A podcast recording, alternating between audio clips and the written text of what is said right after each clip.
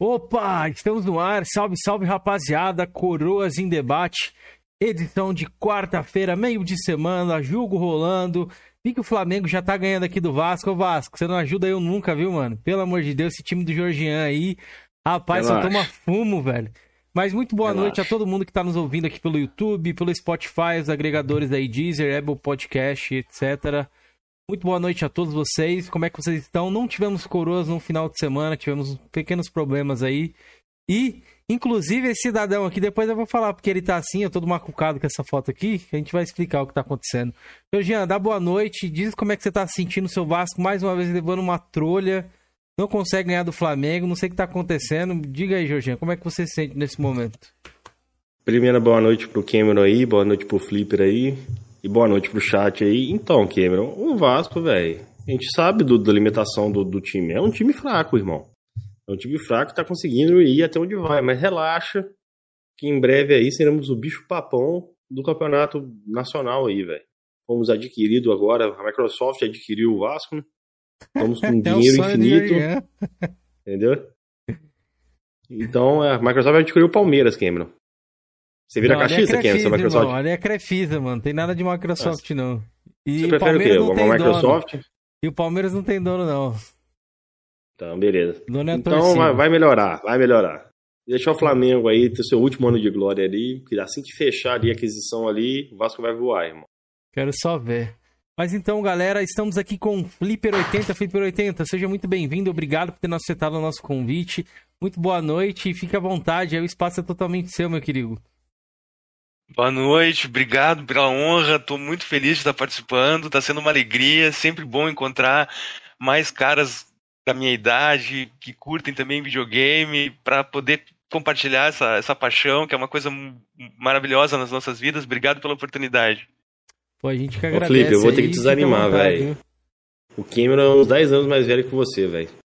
Felizmente. Não, não, não.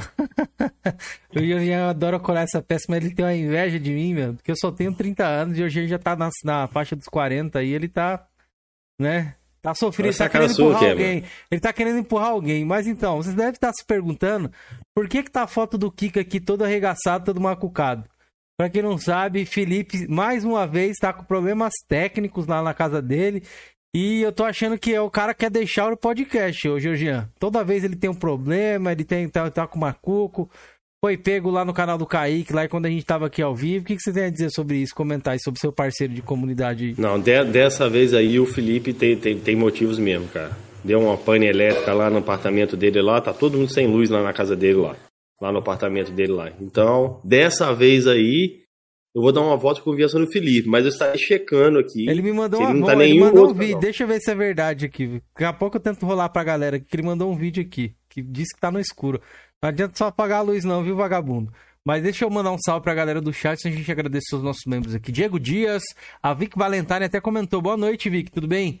Ela comentou ali, ó, Vasco joga hoje, mas não é o time de segunda? Caramba, até fez uma piada, enterrou o Vasco, ele terminou de enterrar, de jogar terra. Vic, me perdoe. Um silêncio aí de 30 minutos para você aí. Vamos lá, vamos agradecer os nossos membros aqui. Categoria Jovem Coroa, temos Henrique, Guilherme Schweider, Télio, Luciano Recruta, Júnior Fodão, Pepeu, Macuco Games, Telmo, Cobra, Panda dos Games, Robson Formoso, Pito de Paia, Felicity Brasil, Taquito GT, Aleph, Zona de Conflito, Francisco Salles, Crazer MK, Project Malark e temos o Remela de Gato, que é o nome mais inusitado para ser membro aqui do canal, viu? Vamos para os velhos enfesados. Temos o Chega Chora, o El Jungle, o Andras Dedé, o Andras Dedé que também já tá aí no chat. Salve, Andras, meu querido. O Zeu TV Linguiceiro, que foi pego na maior hipocrisia do mundo, Jorginho. O rabo dele tá esfolado, viu? Rapaz, falou que era contra o Brigade Pago e foi pego comprando GTA, upgrade GTA, velho. Peguei ele no pulo. Temos aqui o Marrento, nosso querido Marrentão. O Demar Dalpizou, a Emily Tug, nossa querida platinadora. E o Xandão Joga Nada, mano. Nosso querido jogador de Souls que tá lá contando os dias para chegar a sua cópia de Elder Ring para ele poder destruir o jogo, velho. Nossos pautadores temos Isaías, Vic Valentine, que já tá aí no chat. Um beijo pra Vic aí. André J. Santos, nosso querido. Mano, André J. Santos tinha que abrir um canal no YouTube, Jorginho. Você concorda comigo? E colocar o nome dele de Paladino do PlayStation. O que, que você acha? Você acha que ele ia se dar bem? Georgian? Tá mutado, Georgian. Georgian? Meu Deus, o cara abandona o programa ao vivo, galera. Fico tentando passar a bola pra alguém aqui, ele não responde. Ai, meu Deus, onde eu vou parar com esse coroa aqui, viu?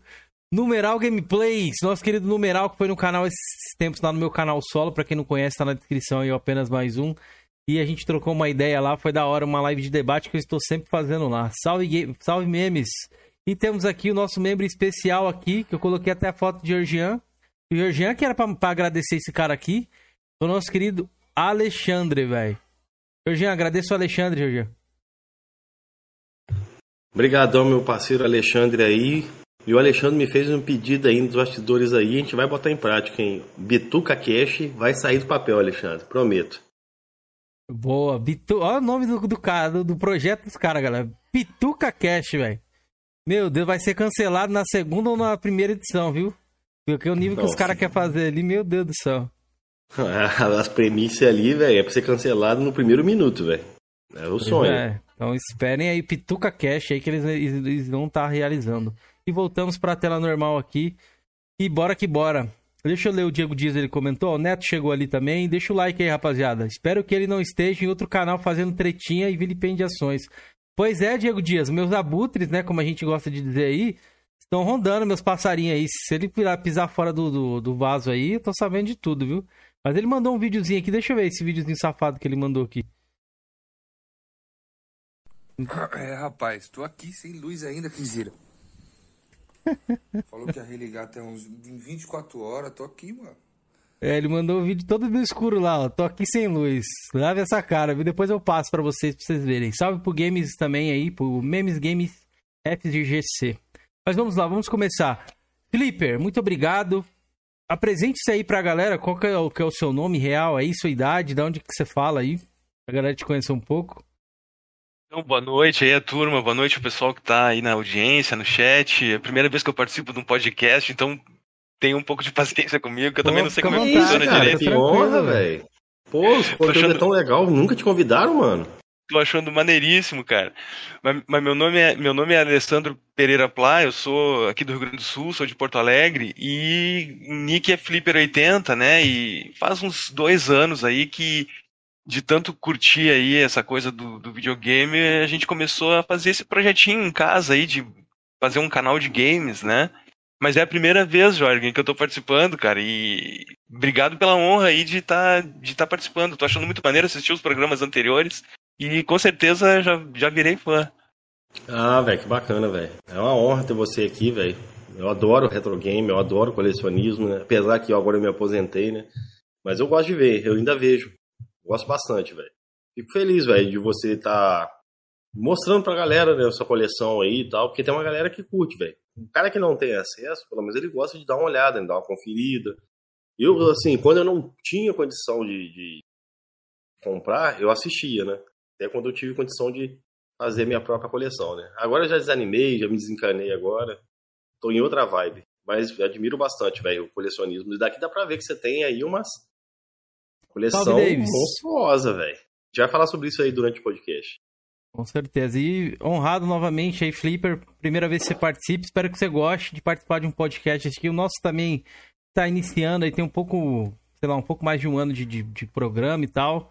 E é isso, ó. O André já colocou lá, me inscrevi no canal do Flipper. Isso mesmo, galera. Inscreva lá no canal deles que vocês vão ver e vão lá ver o vídeo de coleção dele para vocês verem. O cara tem bastante coisa legal para agregar para vocês. Valeu, rapaziada. E Valeu, o André. Obrigado. Pode falar, Flipper. Não, só agradecer rapaziada aí, obrigado pela inscrição aí, sejam todos bem-vindos aí, quem, quem puder se inscrever, eu, aqui eu só agradeço. Escrevam sim, rapaziada, garanto que vocês vão gostar. O André Mazuco mandou um salve aqui, salve. Então, ô Flipper, antes, como você falou que você é de Porto Alegre, eu não poderia deixar de perguntar, Grêmio ou Inter? Grêmio, cara, mas eu costumo dizer assim, ó, Grêmio não praticante, sabe? Sério? Porque desde 95, cara. A gente foi vice-campeão mundial, a gente foi campeão da Libertadores, cara. E tínhamos aquele time fantástico lá com Arce, Rivarola, Paulo Nunes. Paulo né? Nunes Jardel é, também era dessa ja, época? Jardel, meio atrapalhado, fazia uns gols meio feio, mas fazia, né? Filipão, Paulo Paixão, aquele baita time. E, e cara, vem o Palmeiras, na, na, com todo respeito, nada contra o Palmeiras, mas veio o patrocinador do Palmeiras, a Parmalat, cara, e me compra o time todo, né, cara? Só trocar a camiseta dos caras ali eu meio que me decepcionei com a indústria do futebol como um todo, sabe? Vi que a beleza do esporte já não existe mais, infelizmente. E o que conta é grana, cara. O que conta é o capital. E, e nós nunca vamos ter um campeão de, sei lá, índios do Acre, por exemplo, na indústria futebol. Nunca. Mesmo que os caras joguem muito futebol. Porque lá não tem público, não tem audiência, não tem nada que dê um retorno pro capital, sabe? Então aí eu meio que desconstruí essa coisa, assim, da, da, da, da beleza do futebol, mas coraçãozinho lá é azul, né? Coraçãozinho lá continua batendo azul. Né? Se você for de São Paulo, falar que você é palmeirense devido ao fone verde aí. Pra quem não sabe, eu sou, sou palmeirense. A galera aí até do chat já sabe, já que me zoaram aqui quando o Palmeiras perdeu o Mundial pro Chelsea. Eles vieram aqui, esses abutres. Tiraram uma casquinha de mim. Salve pro Neil aí também. Mas vamos lá, Flipper. Como é que. Eu, a gente sempre pergunta uma pergunta clássica, mas eu estou cada vez mais desconstruindo essa pergunta clássica aqui. Queria saber de você se esse nome, falar um pouco do nome, Flipper80, desse nickname, vem através de fliperama? Você foi um cara que frequentou muito fliperama? Que, que, como é que é? Isso remete mesmo ou não? Cara, direto, bicho, porque eu entrei, eu comecei, eu, eu conheci o mundo do videogame nos, nos anos 80, em 84 mais especificamente. No Natal de 84 eu ganhei um Atari genérico da CCE, um Super Game, aquele que tinha uns botõezinhos amarelinhos. E aquilo foi uma coisa que impactou demais, cara. É, eu, assim, fazendo esse retrospecto, eu acho que foi um divisor de águas na minha vida, assim, aquele brinquedo, sabe? E só tinha dois cartuchinhos, porque era uma fortuna, tudo nos anos 80. E, e, e, a partir dali, essa coisa do entretenimento eletrônico, essa coisa dessa forma de arte, eu vi que ela chegou para ficar na minha vida. E, e, claro, durante os anos 80, a geração 8 bits, NES, os primeiros Super NES, a gente não conseguiu ter muito contato.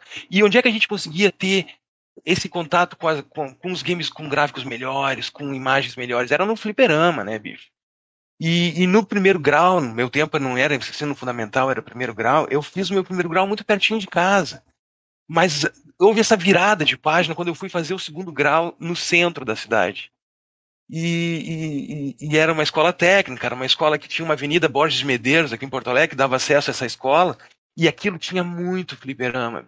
Cara, a moeda naquele tempo trocava toda hora, era cruzeiro, era cruzado real, era cruzeiro real. Mas lá na minha escola, cara, só tinha uma moeda que valia, que era a fichinha de flipper. então, tu chegava na lancheria, bicho, esse lanche tá muito caro, tá brincando, três fichinhas de flipper não vale. E, e, qualquer intervalinho, às vezes ah, faltava aí, um deixa eu ver se eu entendi. Coisa. Era, vocês comercializavam as paradas através de ficha de flipper, era isso? A cotação era a ficha de flipper, não era o dólar, cara. tu tá brincando, tu quer me vender esse teu Walkman usado? Quantas fichinhas de flipper? Não, tá muito caro isso, que é, isso. É. Porque o dinheiro Caraca, mudava toda hora. Vez que eu vejo isso aí, cara. Eu lembro que também o pessoal falava muito sobre passe, né? Passe escolar e tal. Não, é, quer trocar aqui o passe, te dou esse passe aqui, né? Era uma coisa, acho que bem comum também da época, né? Era duas moedas que tinha, era, flip, era a fichinha de flipper e a fichinha do passe, cara. Porque não adianta, a gurizada dava o seu jeito, né? A gente estudando lá, só com o dinheirinho do lanche no bolso. Mas cara, quando tu entrava no fliperama, era, era, era, um deslumbre, né, cara? Era um deslumbre. E como é que foi a primeira vez que você frequentou o fliperama? Você lembra exatamente assim? Eu sei que a gente, às vezes, a gente fala memória, né? A gente já tá ficando um pouco mais né, maduro, digamos assim, para não dizer velho, né, rapaziada? Quem velho mesmo, velho, fica, pode dizer. Fica maduro. A gente tá ficando um pouco mais velhinho aí e às vezes a gente, a nossa memória dá uma falhada, a gente se lembra vagamente. Você consegue se lembrar? Eu acho que eu não consigo ter essa imagem assim do primeiro flipper, mas eu acho que foi na rua da minha avó ainda. A minha avó ainda mora no mesmo lugar, então, mas foi na rua dela e um fliperama chamado, acho que era Seu Vito. Eu lembro o nome do, do tiozinho, lembro da é, fisionomia dele. Mas o do Flipper eu não lembro, não. Qual foi o primeiro jogo que eu joguei no Flipper e tal? Você consegue se lembrar? Ah, foi em 88, cara. Ali no Flipper, ali do lado do, do, do cinema que tinha na Borges. Agora não me lembro do nome do Flipper. Mas era no caminho da escola e eu entrei com meus colegas de, na época do primeiro ano. E, a, e, aquele, e aquele universo de luzes e cores e sons fantásticos e cada janelinha daquelas colorida era um, um micro-universo que estava rolando ali dentro, com um, exercendo um fascínio tal que, que foi uma, uma, atração irresistível, assim, sabe? E, e, e, a gente chegava em casa e quando tinha era só um Atari com dois cartuchinhos, que a gente sabe, o Atari hoje ainda tem uma memória afetiva muito grande pra gente, mas, cara, é tosco demais, bicho. Tu vai tu vê um jogo de Atari hoje dá vontade de chorar, né? E tu chega lá, tu já tinha gráficos 16 bits no, no fliperama, né? E, Pode crer. E custava, uma, é, custava uma grana, cara, não era fácil não, né? Você lembra e... quanto é que era a ficha? Ah, bicho, eu acho que bota assim, equivalente a dinheiro de hoje, cara. Eu acho que uns, uns 5 reais, 2,50, 3 reais caro, hoje hein? uma ficha. É, porque a moeda naquela época mudava muito, né, Cameron? Igual ele falou, né? Não Ah, era, era não era cruzeiro, pra centavos sabe? ainda, não era reais ainda. Mas você Olha- lembra qual foi a sua primeira experiência? Qual foi a primeira máquina que você viu assim? E você falou que Ah, chegou lá, várias sim. máquinas que tinha, né? Mas aquela que você viu assim, que você Ah, Aquelas as que marcaram mesmo, cara. eu Acho que foi assim, ó, Chevios, né? A Chevios, aquela que, que é um joguinho de navezinha que, que, que você vai. Bota aí, se eu acho. É, pô, peraí. Chevios eu acho que foi um dos primeiros, assim, Elevator Action também era uma coisa que era muito comum na época.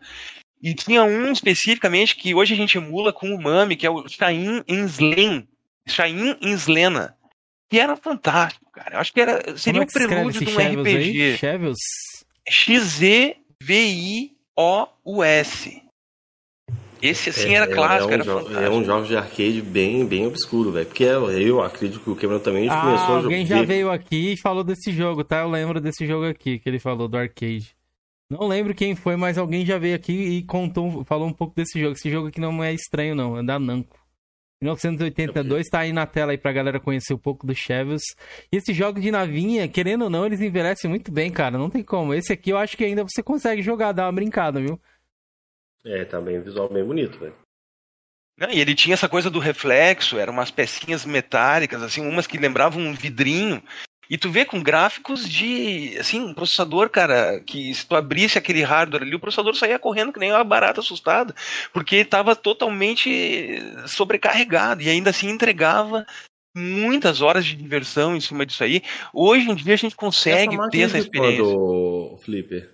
Dos anos 86, 87? Essa aqui é de será? 82, essa máquina aqui. É, Caralho, É, Pô, essa ele foi lançado no- nos Estados Unidos em 82, mas aqui, cara, a gente conseguiu chegar, che- chegava 4, 5 anos depois aqui. Isso. Eu lembro de ter contato com ela em 87, 88, por aí, sabe? E ela é bem mais bonita do que a- o jogo de Nintendinho da época. E era o, era o console mais poderoso até chegar ao Master, né? Ó, muita É, gente tá é. falando aqui no chat que o nosso querido entrevistado aí, o Flipper, tem a voz do Celton Mo- Mello. Luiz Fabiano falou: Nossa, Ah. estava ouvindo, pensei que estavam entrevistando o Celton Mello. E a vovó Naná também comentou que ela tá sempre com a gente aqui. Ela falou assim: a voz dele é igual do Celton Mello. É verdade? Já É falaram isso pra você já, Flipper? Já falaram, cara, já falaram. Pior é que já falaram. Uma vez uma colega de trabalho falou isso aí. E, e aí, ah, mas e, e eu falei, pô, que legal, né? Mas aí depende, tu acha o Celto Melo bonito, né? Eu falei, não, acho, Ô, pô, já fiquei assim, né? Não, mas é, mas é coincidência mesmo, cara. Não sei, é Já é coisa sotaque, parecida mesmo, né? sotaque, talvez a maneira que você fale, talvez, não sei, lembra. um. Talvez, a gente tem um sotacão forte aqui no Rio Grande do Sul que a gente não se, não se, não se enxerga, a gente não enxerga o nosso próprio sotaque, né? Ah, Mas a galera costume, do- né? das outras partes do país estranham bastante, né, cara? Pode crer. E conta mais pra gente aí do, do, do fliperama depois. Você começou, teve o Atari lá que você contou pra gente. Mas por que, que o fliperama te chamava tão atenção? Você acha que era por conta do- dos gráficos? Os gráficos eram melhor? Ou aquela coisa de estar reunido ali com a galerinha da escola e tudo mais? Fomentava aquela zoeira, aí do nada puxava um salgadinho de 10 centavos, que aí na minha época tinha isso aí. Era salgadinho era 10 centavos. né? É, na minha época também, velho. Eu inaugurei É. o bar da minha mãe com isso. pá, Biscoitinho de 10 centavos e 2 litros de cachaça. É, Ah, olha, um pacotinho de pastelina e era alegria, velho. Um saquinho de pastelina e meia dúzia de fichinha de flipper e tava feita a festa, né, cara? No intervalo, depois do almoço, depois do, do, do período da aula. Mas era realmente aquele fascínio dos gráficos, cara. Eu sempre tive um fascínio muito grande pelos gráficos do videogame, pela, pela interatividade, né? E, e não É dava que eu ter ia isso em falar, casa. tô- Pelo, pelo que eu tô vendo aí, os jogos nessa época, pra 82, eram muito mais complexos do que os jogos que saíram na, na mesma época. Outro nível, velho. E a galera que tinha o Nintendinho, cara, no meu tempo ali, 88, 89, meu, era a galera assim, ó, realmente muito rica, sabe? Porque não tinha como chegar perto, cara. Não tinha. Os cartuchos de Atari era assim, ó, um por ano se tu passasse por média em tudo que é matéria, e olhe lá, porque uh, nós estamos falando aí do governo Sarney, cara, no plano cruzado. O primeiro plano cruzado até que deu uma aliviada nas famílias, assim, mas o segundo, cara, ali, 87, 88, bicho, a gente andava com tênis furado, cara. E, e, e, era uma coisa geral na, na, população, sabe? Então era muito difícil a gente ter acesso a hoje, essa bonança que a gente tem hoje de videogame. Hoje a gente vive a era de é, ouro do é verdade, videogame. né? Hoje em dia, né? Molecada reclama de barriga muito, cheia. Muito fácil, velho. É. Reclama de barriga cheia, cara. Porque, cara, a galera, assim, ó, do, na minha geração, bicho, era um sonho impossível tu chegar perto de um videogame. Só que a gente também sofreu um fenômeno muito forte, cara, que foi o fenômeno da informatização. A nossa geração pegou a informatização dos processos de trabalho. Então, hoje em dia, todo mundo tem PC, todo mundo tem notebook, é normal, né? Mas a, celular, o computador... né? O celular, hoje em dia, quando que a gente imaginar que, tipo, um aparelhinho tão pequeno, tira foto, ele acessa a internet, você consegue assistir jogo, jogar pelo celular, tal, é, jogar jogos satisfatórios. Na minha época, eu lembro quando lançou o primeiro celular com câmera, né? Pô, celular tira foto, não acredito. A foto uhum. toda arregaçada, tudo 360, era nem 360p, velho. O bagulho era feião assim. E é, é uma coisa muito doida, né, de a gente poder ter acompanhado. Às vezes a gente não para muito para pensar, refletir no dia a dia que a gente tá acostumado já também, né, com, com celular, Netflix, aperta ali um botão, já tá assistindo tudo. Celular na palma da mão, a gente consegue falar para todo mundo, ligar para todo mundo. Exatamente. E a gente pegou uma época em que o computador era uma novidade. Então começaram a surgir os cursinhos de informática nas cidades. Pô, cursinho de informática. Aí tu vai lá, tu, não é que nem hoje, que tu vai lá fazer um office básico ali, já sai fazendo planilha, Word, etc. A gente ia aprender Basic, a gente ia, ia aprender a programar, cara. E eram uns, umas maquininhas, uns processadorzinhos ridículo. Então a gente meio que não conseguiu uh, se desenvolver pro lado dos consoles aqui no Brasil naquele tempo. A gente saiu do Atari eu, pelo menos, boa parte dos meus amigos da época, a gente começou a batalhar de querer trabalhar, juntar um dinheirinho, qualquer coisinha, encher o saco dos, dos pais em casa para conseguir uma graninha, para comprar um micro. O sonho era um micro, não era um console. Isso era uma coisa interessante. Hoje em dia, a gente já tá, sim, os consoles eles têm um universo de games todo independentes do, do PC.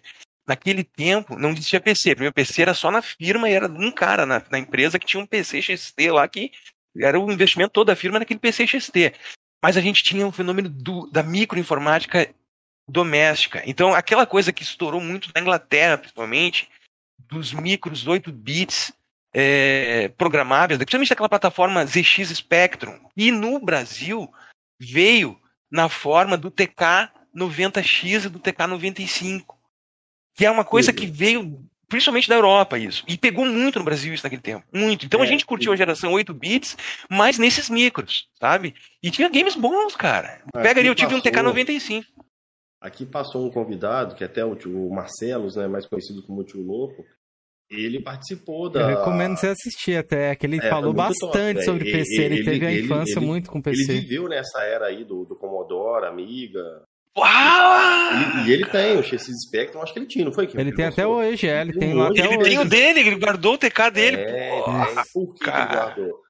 Porque ele, na época ele trabalhou com, com os. Ele era representante de uma marca, né? Entendeu? Qual ele era a marca? Ah, da, amigo aqui. Isso. Pô, que massa, velho. Porra, nem me fala, eu tive que vender meu amiga, cara. Que triste, foi um dia mais, mais triste da minha vida. O dia que eu. Ele, ele, eu, ele até contou pra gente, Flipper. Amigo, é, a respeito, não sei se você passou por isso antes de você concluir do seu Commodore aí, é, sobre jogos, né? Que tinha tipo umas rádios assim que transmitiam, ah, agora a gente vai passar tal jogo, é, para vocês gravarem aí. Aí, tipo, vinha com aquele chiado da internet lá, era um jogo, tá ligado? Você gravava na. Gravava na fitinha de. Na cassete. Uhum. De som. Exato, exato. A mídia era um cassete. E pra te carregar no, no, no micro. E, e, e, e, nem a gente faz hoje, a gente bota simplesmente uma mídia ali, um CD, um DVD, um Blu-ray. A gente tinha que carregar de um, de um cassete mesmo. E era aquele barulhinho do modem transmitindo os dados, né? E às vezes dava um pau, cara. Era cinco minutos para carregar um game. E no último, no último segundo dava um pau, velho. E tu, puta que pariu, né, cara? Desculpa, Escapou um palavrão pode, aí, rapaz. Pode ficar à Não, vontade, pode falar, que é só mais Não, é uma parada meio, meio surreal, né, velho? Salve, Eduardo. Ondas de rádio, né? Um, um som é, virava um jogo, né, velho? Então, é uma coisa muito doida, velho. É um negócio de, de bugar a mente, velho.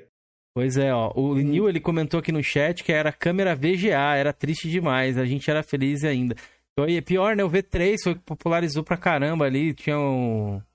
o- a gente tirava foto, a foto toda borrada. A gente, nossa, nossa, meu aparelho tira foto e não sei o que. Nossa, mano. Não, A gente soubesse o onde a V3 gente ia chegar, né? É. Ó, deixa eu... O essa, André deixa... evolução, ela- essa evolução tecnológica é fantástica. Pois é, galera, deixa um, um jogo de flipper rodando aí. Se vocês se identificarem com algum, pode deixar nos comentários aí que a gente comenta, tá? É, o Diego Dias comentou que teve um Sonic Ericsson com MP3. Nossa, esse aí, meu Deus do céu. Todo mundo tinha, né? Tentação. Walkman. Era o Quem lembra né? daquele Siemens, acho que era Siemens X, eu acho, que ele tinha, um, ele tinha um, tipo um X na tela dele, assim, na, na carcaça dele. Eu nunca Não vi lembro, uma câmera não. pior do que aquela, não, velho. Aquela ali não tirava imagem, não tinha foto de nada, velho. Era só É. um borrão, velho. Tinha câmera pior sim, filha. Tinha câmera pior sim. Que era câmeras do- dos MP5, M não sei o que, que começou Ah, a lançar nossa, MP3, velho. aí MP4, MP5, MP8. P7. É, depois subiu, escalou Acho e aí tinha uns que tirava foto tem e uns a câmera era Uns horrível. aparelhos desses aqui em casa, aqui, velho. Desses modelos aí. Tem até um desenho do violão atrás, né? Vinha duas baterias. É muito feio. Lembra que né? era duas baterias? A bateria Era- durava três horas. Era muito ruim isso aí, velho. Era muito ruim. MP... Chegou até o 10, sei lá, tá ligado? O cara como- a escalar o uma parada doida. o mundo, velho.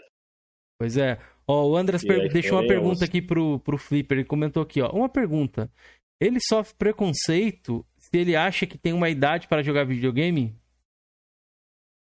Se você sofre, Flipper, pergunta, cara. por conta da idade e tal, por jogar game, se a galera te taxa aí, sei lá, de meio de, de infantil ainda.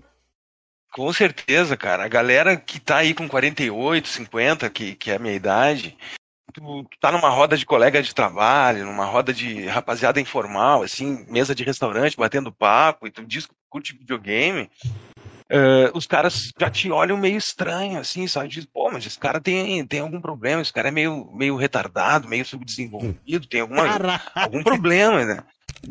Então a gente sofre muito preconceito. Isso foi uma das alegrias que o canal me trouxe, sabe, cara? Porque eu consigo encontrar outras pessoas da minha idade e mais ou menos ali, mais de 30, né, 40, 50, que também curtem. E isso é muito bacana, é muito legal. Porque da minha galera da minha idade, cara, olha, ninguém praticamente curte videogame. E tu diz que tu curte, tu já passa a ser meio que estereotipado como um, um- um cara estranho, um cara diferente, um cara, um cara esquisito, né? Porque tu, porque tu gosta de videogame, cara, sabe?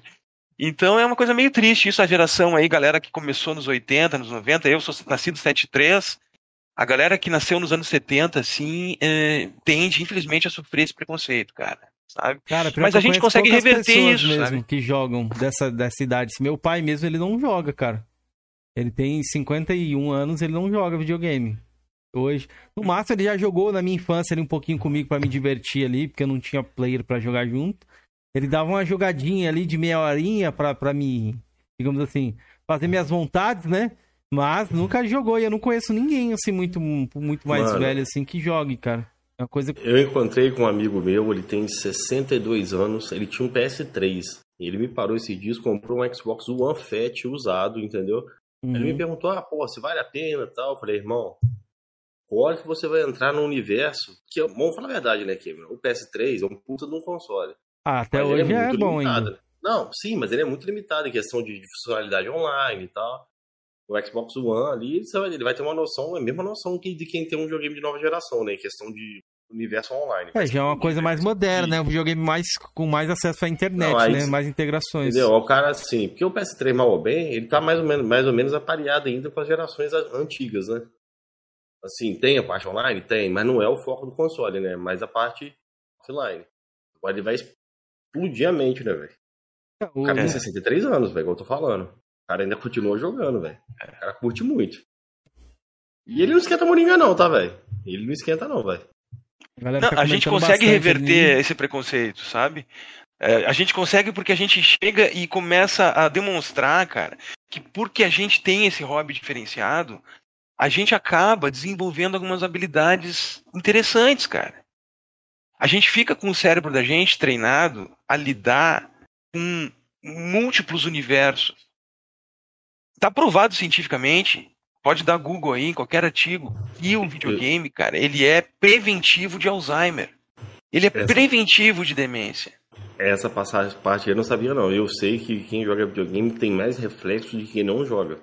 Tem um pensamento, um raciocínio mais rápido, um- entendeu? Isso aí eu já vi. Exato, não velocidade de raciocínio, neurocinética fica diferenciada e a, e a gente fica com a criatividade um pouco mais acentuada também. Porque, ao contrário daquelas pessoas que têm uma rotina padrão estabelecida, elas é como se elas jogassem o mesmo game todo dia. É levantar de manhã, ir para o trabalho, executar o seu trabalho bem feito, pagar os seus boletos, cumprir aquela rotina, porque é como Aí se fosse de como se semana, todo né, dia tu jogasse o mesmo voltinha game. ali. Exato. E a gente não, cara. Sim, A ó. gente joga esse game deles e a gente joga outros, cara. E o nosso cérebro está preparado a lidar com universos de realidades e regramentos diferentes. E a gente treina o nosso cérebro para isso. Então a gente consegue estabelecer novos caminhos neuronais no nosso cérebro. É, uma- é bacana ler sobre essa coisa da, da, da, da, da- psicologia, da- faz um pouco de fronteira com a neurologia. Tem uns artigos muito legais por aí na internet.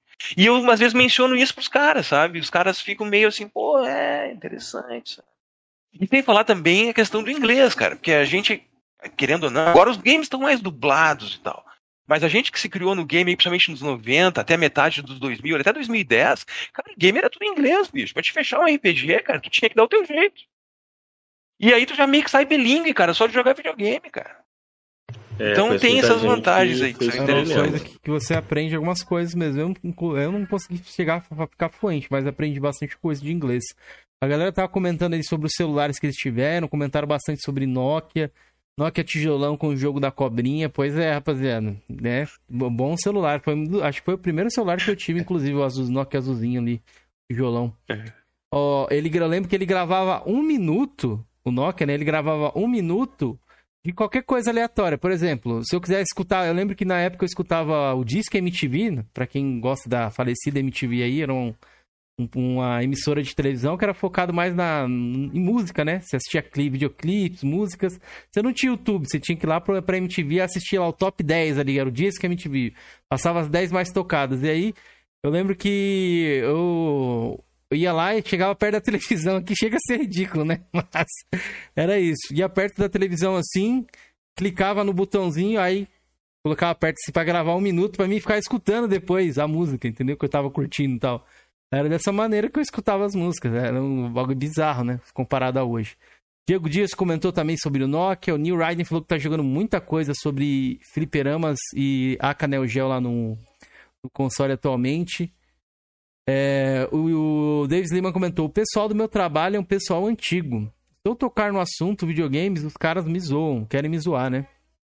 Hum. Pois é, Mano, dependendo da idade, o Andres zoar, também ó, mas falou ali também. Eu, até um tempo atrás tentaram me zoar. O cara, porra, você só fala de videogame, por que você não fala de mulher? Eu falei, meu amigo, eu sou casado. Você quer que eu falo de quê? Quer falar sobre tráfico? De droga? Que era mais ou menos o que o cara gosta, né?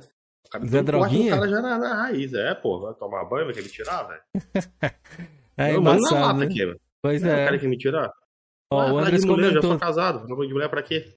Andres comentou também, eu tenho 44 anos e amo videogame, não coloquei idade para jogar, meu lazer e meu hobby. Pois é, a galera tem que entender isso também, né? A Vicky, a Vicky lembrou da MTV, ele falou que era foda também, concordo, rapaziada. É que, tipo, Cara, eu não peguei são, essa são, da MTV, velho. são coisas de gerações, né? São gerações, que nem ele, ele falou ali, tem a geração de 80, 90, 2000, 2010 aí, que já tá hoje com seus 12 aninhos ali no Free Fireinho. Ah, não, meu Free Fire, pai, não dá pra fazer não sei o quê. Imagina a galera que já é pai hoje em dia, né? Molecadinha fritando no celular. E a gente. Eu lembro nas revistas que, tipo assim, eu queria jogar um jogo, eu vi uma revista assim, vi as fotinhas e eu me imaginava jogando a parada. Não, eu não jogava, eu me imaginava jogando. Falei, porra, como é que será deve você jogar esse jogo? Aí eu olhava uma fotinha Mano, e tal, já- era já outros fiz, tempos. Já, já, fi- já fiz muito isso, velho. Já fiz muito isso. Cameron, a gente foi seguindo com o podcast assim, mas a gente não fez a pergunta clássica, velho. Eu gostaria de saber. Não, mas calma do- aí, eu vou, vou entrar nesse assunto. Deixa ele só dar essa, esse, esse ponto dele final aí. O que, que você acha dessas questões de gerações, ô Flipper? Você concorda com a gente que é outra? Quer destacar alguma coisa que você viveu ali da sua geração que te marcou? Não, acho que tu falou bem isso aí, tu, é esse espírito mesmo que tu, que tu captou, as gerações elas vão vindo com diferenças, e eu vivo isso com os meus filhos, né, cara, que eu tenho quatro, e, Nossa. e a gente já, e a gente já não se entende no videogame, cara, porque eu fico dizendo pros guris, cara, vai jogar um RPG, cara, pega um RPG pegadão aí, vai, pô, vai jogar um Mass Effect, vai jogar um Dragon Age, e eu tenho o meu caçula, cara, ele só joga FIFA, cara, só FIFA. Eu digo, bicho, larga esse FIFA, cara. Isso aí não. Só, tu não vai treinar o teu cérebro pra nada. Esse troço não te ensina nada, bicho. Mas não tem jeito, cara. É só FIFA. E, é, e, e quer dizer, e, e, ele já, é, já, dá, já dá esse contraste, porque a minha geração a gente tem esse fascínio pelo RPG, cara. O RPG é uma coisa assim, ó. A gente jogava no tabuleiro com aqueles amigos mais velhos que sabiam fazer aquela coisa do Dungeons and Dragons e tal. A gente assistia Cavaleiros do, do Dragão, cara. Caverna do Dragão, cara. A gente via Caverna do Dragão. Então, quer dizer, hoje em dia a gente jogar um RPG é uma coisa assim fantástica, né? E, e marcou muito a geração PS2, PS1, até mesmo a geração Super NES, a galera que pôde curtir o Super NES, não pude pegar muito Super NES. Mas a geração mais nova fica apavorado, cara, porque a gurizada, meu, é Warzone e FIFA, cara. Eu fico apavorado. E, e, Minecraft, cara. Minecraft ainda vai lá, porque Minecraft eu acho que desenvolve umas habilidades desenvolve, importantes desenvolve. de projeto, né? É, o cara, o, o, gurizinho se cria no Minecraft, o gurizinho tá encaminhado para fazer uma engenharia civil ali, porque ele vai ter que gerenciar recursos, ele vai ter que projetar, ele imagina a coisa na cabeça dele antes de fazer, então a, a, o raciocínio do projeto tá ali. Agora, cara, Warzone e FIFA direto, 100%, cara, aí eu me apavoro com essa geração, sabe? Questão meio que de gosto, cara, mas você... isso que eu ia te perguntar... Ele tocou num ponto, ele tocou num ponto que eu achei até interessante, foi até uma discussão que teve no seu canal. Call of Duty e FIFA, eles monopolizaram a grande massa. Tanto é. que grandes jogos não gostam de sair próximo a ele porque vai ser ofuscado, velho. Se sair um Dragon Age, sair um God of War, se sair um Halo, se sair. Pô, bobei até um The Elder Scrolls. Se sair próximo de Call of Duty ou FIFA, vai, não vai vender, não vai ter o mesmo impacto se eles saíssem distante, velho. Infelizmente ou felizmente, esses jogos aí é o, é o novo Superstar Soccer da época, né? É. Mas acho que é, não, nem, não era nem tão assim também, não. Eu lembro da época. Nem era, né, Cameron? É verdade. Era, né? é, se você não. pegar os jogos mais vendidos do Super Nintendo, o Super Star Soccer, a gente não tá nem entre os 10, né? Não, era a evolução do futebol é, como predominantemente, é, assim, foi, foi, foi, foi algo, algo, Acho que começou mesmo fortemente no Play 2 ali. No Play 2 o bagulho eu começou acho, a ficar. Eu controlado. acho que o futebol ele ficou muito forte é por causa do, do, do das locadoras, né? É. Um jogo que era mais rápido, né? Mais compromissado, dá pra jogar pra dois, né? E também é culturalmente, ali, né? No nosso país também o futebol é muito forte. O que eu queria perguntar pro, pro Flipper é uma coisa que a gente não aborda muito aqui no canal, mas eu gostaria de saber. Porque eu ainda não possuo filho, mas quando eu tiver meu filho, eu vou ser um pai meio diferente aí, viu? Porque, que nem você contou ali, a gente não consegue jogar um RPG e tudo mais. Mas, Flipper, você não é aquele cara que fala assim, não, pera aí, hoje a gente vai assistir um filme junto aqui da minha época aqui, vamos todo mundo sentar aqui e assistir um filme. Vamos, vamos tentar fazer uma brincadeira aqui da minha época, né? deixar a criançada um pouco offline. Quando eu vou pra casa do meu pai, assim, eu tenho irmãos mais jovens. E eles ficam enfurnados no celular, é Free Fire, é isso, é aquilo. E eu falo, pô, mano, vem aqui, né? Seu irmão vem aqui, você não vem assistir um filme comigo, não vem trocar uma ideia e não sei o que. A molecada tá muito fissurada, muito online, muito conectada ali. Você não, não tira seus, seus, seus guri ou gurias aí que você tem aí pra, sei lá, fazer uma coisa mais do mundo real assim? Ó, hoje em dia tá mais raro mas a gente tinha um ritualzinho que a gente fazia que era a sessão cinema. E aí a gente se sentava, os, os, os três, os quatro, dependendo se estavam todos ou não, na sala pra gente ver um filme. Uhum. E aí eu tentava botar ali aqueles clássicos da minha infância, da minha adolescência, Goonies a gente chegou a assistir, os Indiana Jones a gente assistiu juntos. E ainda assim, de vez em quando a gente assiste. O último que a gente fez foi aquele baita filmezinho de videogame muito legal, Jogador aquele do, do Guy, né? O, é, eu não sei como é que eles traduziram para o português, o Guy, com, com que o carinha ele, ele, ele, ele tá numa, numa, num game e os caras querem fechar o servidor e tal. Mas foi esse último agora que saiu aí de videogame. Foi bem, bem bacana. Não assisti esse, não. Assisti o que é bem famoso, até que o, o Tio Louco falou que foi o Jogador 1, né? O Jogador 1 também, ele é bem famosinho. Jogador 1, maravilhoso. E só que realmente é, cara, com a medida que eles vão ficando na adolescência, cara, a coisa vai ficando complicada, sabe? Eu costumo dizer assim, cara, aproveita os teus filhos muito, muito. Do 0 aos 2, muito. Dos 2 aos 6, muito. Os 6, dos 6 aos 9 é bacana também. Agora, dos 9 aos 12, cara, e dos 12 em diante a coisa dá uma complicada violenta, sabe? Porque eles vão desenvolvendo as personalidades deles, eles vão entrando na adolescência, e aí começa a dar aquele fenômeno, cara, Rebeldia, que né? aconteceu com a gente. Da, da, se meu pai gosta, eu também não gosto muito disso, porque eu vou gostar de outra coisa. Né? Então, por exemplo, pô, meu, eu, eu gosto de videogame pra caramba. Então aí tá acontecendo que até alguns deles não estão mais curtindo tanto videogame, justamente porque eu curto. Tá? Pode crer. Então, é uma coisa normal. Se tu gosta de A, o teu filho vai gostar de B na adolescência. É normal, porque Mas ele vai eu não querer. tive isso, né? sabia, cara? Eu não tive isso com meu pai assim. Eu lembro, eu falo isso muito porque meu pai é um cara que colecionava disco, nem você contou ali que você curtia pegar o disco, né? Mais nos bastidores ali. Era uma época diferente, comprava o disco e lá ia lá ouvir, tinha esse tesão assim de, de ir lá comprar, né? O ritual de ir lá comprar já era bom, já era uma coisa uhum. diferente. E ele escutava bastante rock, e isso também me, ele me passou, né? Vamos escutar essa banda aqui. Eu sentava com ele, escutava. Ah, vamos assistir esse filme aqui, eu assistia. Então eu tive essa meio que proximidade, assim, sabe? Eu falo isso Pô, porque eu acho que é, que é, bacana, né? Isso aqui. É uma Pai coisa diferenciada. filho, né? É. Algumas coisas. E você acaba passando mais tempo também, né? Com seu pai, com né? ou com a sua mãe ali também, é. se você for mulher ou algo do tipo. E tu acaba então, até cara, desenvolvendo eu... mais memória afetiva também. Desculpa, te interromper. Eu... Não, de boa. Eu não tive esse problema. Assim, que acho que na minha família o único que gosta de videogame só eu, velho. Meus primos não ligaram muito, tiveram assim, brevemente. Tem um primo meu que parou no Master System, velho. Nem no Master System ele saiu. Outros não chegaram. Maioria, tem um que parou no Dynavision, velho. Eu acho que o que mais chegou mais longe ali foi no PS1 e parou, velho. E assim, meu irmão nunca gostou, né? Porque eu eu cresci sem a presença de um pai, meu irmão nunca curtiu videogame e eu eu gosto desde sempre, velho. Minha mãe me deu ali na época o Master System ali, depois o Super Nintendo, Play 1, Play 2 e fui seguindo, velho. E a paixão continua até hoje. Não tive essa essa visão assim de uma pessoa me, me incentivar, velho. Isso aí veio de mim, velho. O Cameron aí, no caso, seu pai te incentivou, Cameron, ou não? Em, co em outras coisas, mas nesse lado musical, assim. Meu pai nunca foi de videogame, ele foi mais do lado de música, essas coisas, nem tanto filme. Mas musicalmente falando, ele me influenciou bastante. A gente escutava, passava muito tempo junto, escutando, assistindo VHS de bandas, shows, essas coisas assim. Ele mostrava o universo dele, que ele curtia Smith, né? Então hoje também eu curto por conta disso. Morrissey, que era um, um, cantor que ele curtia também, aí eu escutava, Metallica, Iron Maiden, aí foi subindo, foi escalando assim. As mas questão de videogame, a gente não. Meu pai nunca curtiu tanto assim. Ele comprava para mim, joga aí, comprei uma TV para você, um videogame para você, ele deixava jogar, mas minha mãe pegava um pouco mais no meu pé nesse lado assim. Entendi. Ok, mas agora eu quero saber, pô. Você me interrompeu, agora eu quero saber do Flipper aí. É Qual é foi seu primeiro videogame, Flipper? Isso, ele falou lá do Atari, que foi o primeiro dele. Eu queria saber os mais marcantes dele, Flipper. Qual foi os videogames mais marcantes para você se tornar esse gamer que você é hoje? Ah, cara. Não, o Atari foi o primeirão, né? E, e era River Raid e Pac-Man, só os dois cartuchos que eu tinha até 87, cara. De 84 a 87 eu fiquei só com esses dois e eu curtia demais. 87 caiu o Hiro e o Caçadores da Arca Perdida, que foi um primeiro assim ensaio de RPG que tinha no mundo Atari.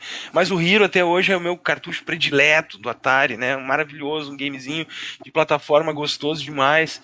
Pra ter uma ideia, eu pego meus guri e digo assim, ó, às vezes, né, boto assim, ó, cenzão, gurizada, cenzão agora, quem fizer mais que 30 mil pontos no Hiro. Aí eles vêm tudo empolgadão, né? Cara, eles não fazem nem 10 mil. Eu vou lá já faço 30, 40 só numa tocada dando risada. Qual é o assim, né? jogo? Hiro? Hiro, cara. Hiro. É, eu acho que é o melhor, na minha opinião, o melhor da Activision. Tu vê como a Activision é velha, hein? A Activision tá aí agora, foi comprada pela Microsoft. Já fazia cartuchos muito bons do Atari. É, mais uma IP pra Microsoft, o Cameron. Hiro. É, isso. é verdade, é Não, verdade. Mas o Atari, assim, o jogo de qualidade, predominantemente era da, da Activision, velho. Os melhores é. era, com certeza. Pô, Hero. Cara, mas é, ele é meio que sofrido Enduro. graficamente falando, né? Esse Hero aqui, ó. Qual é que é o gráfico dele? Ah, é uns pixelzinhos, né, cara? Mas é que pensa assim, ó, que isso aí era a gente via numa TV de tubo, cara. E era a única TV de tubo da casa, por sinal. Tinha que largar ele ali na hora da novela. Tu tinha até a parte da tarde para usar o videogame, cara. Porque depois ah. as mães já pegavam as TV e começava a novela das seis e terminava só no jornal. Eu vou falar, Cameron.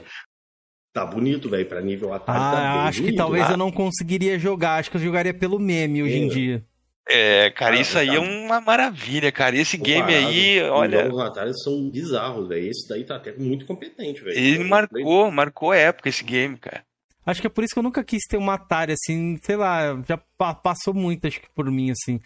Eu acho que o, o Nintendinho, acho que também tem um Castlevania ou outro ali que eu, que eu ainda tenho interesse em jogar e tal, mas, né? Hoje, se meu pai tivesse, Ah, vamos Cameron. por ali, ó, meu pai tivesse uma Atari ali no quarto dele, acho que eu não jogaria não, cara. Ô, mano, Cameron, hoje em dia, velho, eu vou ser bem sincero pra você. Eu não pegaria uns videogames retrô desse aí. Eu pegaria as coletâneas, velho. Igual tem a coletânea do Castlevania aí, tem uma... Eu não sei se tem pra essas atuais gerações coletâneas dos jogos de Atari, mas provavelmente deve ter, né? Da Namco eu já tem vi. PC, pô, tem emulador, você consegue tirar uma onda, um Raspberryzinho, TV Box, hoje em dia você consegue jogar Sim, mas se você coisa. quiser jogar numa plataforma ali, fazer os seus, seus amados troféus ali, É, ho- hoje em dia tem a coleção do. Tem uma coletânea de três volumes do Atari. é, saiu para PS3, saiu para PS4 também, mas ele não tem esses clássicos da Activision. Pelo menos o- até onde eu, eu olhei, não tinha. O único onde tu consegue ter eh, esses clássicos da Atari, como o Hero, é aquele que saiu, aquela coletânea para PS2, Activision Anthology. Que eu, eu tenho na minha coleção, achei por um milagre no Mercado Livre, baratíssimo antes da pandemia.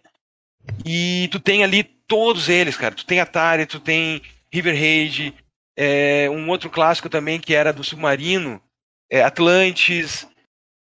E, e é a maneira que tu tem de matar a saudade, assim, quando eu faço aposta com os guris aqui, ó, cenzão em cima da mesa aqui, quem fizer mais de 30 mil, ninguém consegue, então eu nunca paguei cenzão pra eles ali, porque eles não conseguem, né, cara? Eu fico, fico achando uma comédia que eu pego e passo com os olhos fechados, né, cara? Porque também fiquei três anos, a gente ficava três anos com cartucho, cara. E do Atari, cara, o puro normal da época era passar pro Nintendinho, mas não dava porque era impossível, nem tinha, se tu, ach- se tu procurasse, né?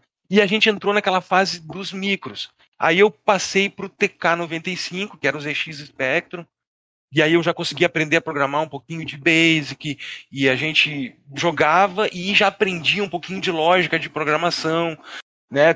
A gente tinha uns colecionáveis nas bancas, que era a coleção Input. Esses dias, ah, nem me fala, perdi uma coleção completa da Input no Mercado Livre, e o cara tava torrando todos os episódios da Input, e quando eu fui dar o meu lance pra pegar, o cara já tinha vendido, assim, coisa de meia hora, assim, sabe? Porque eu queria ter aquilo só pra poder olhar aquilo ali na minha prateleira, sabe? Baratíssimo, assim. Eram uns fascículos que vinham com os códigos do programa em Basic que tu digitava. Do, do TK95, pô, vendi o meu TK95, botei mais uma grana. Naquele tempo a gente estudava no Senai, cara, e tu ganhava meio salário mínimo, ajudava.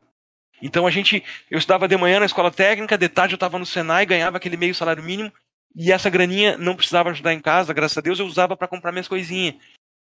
Juntei, passei para um MSX, né, que é o Microsoft Extender, é um micro de 8 bits que teve duas versões no Brasil, o Expert e o Hot Bit.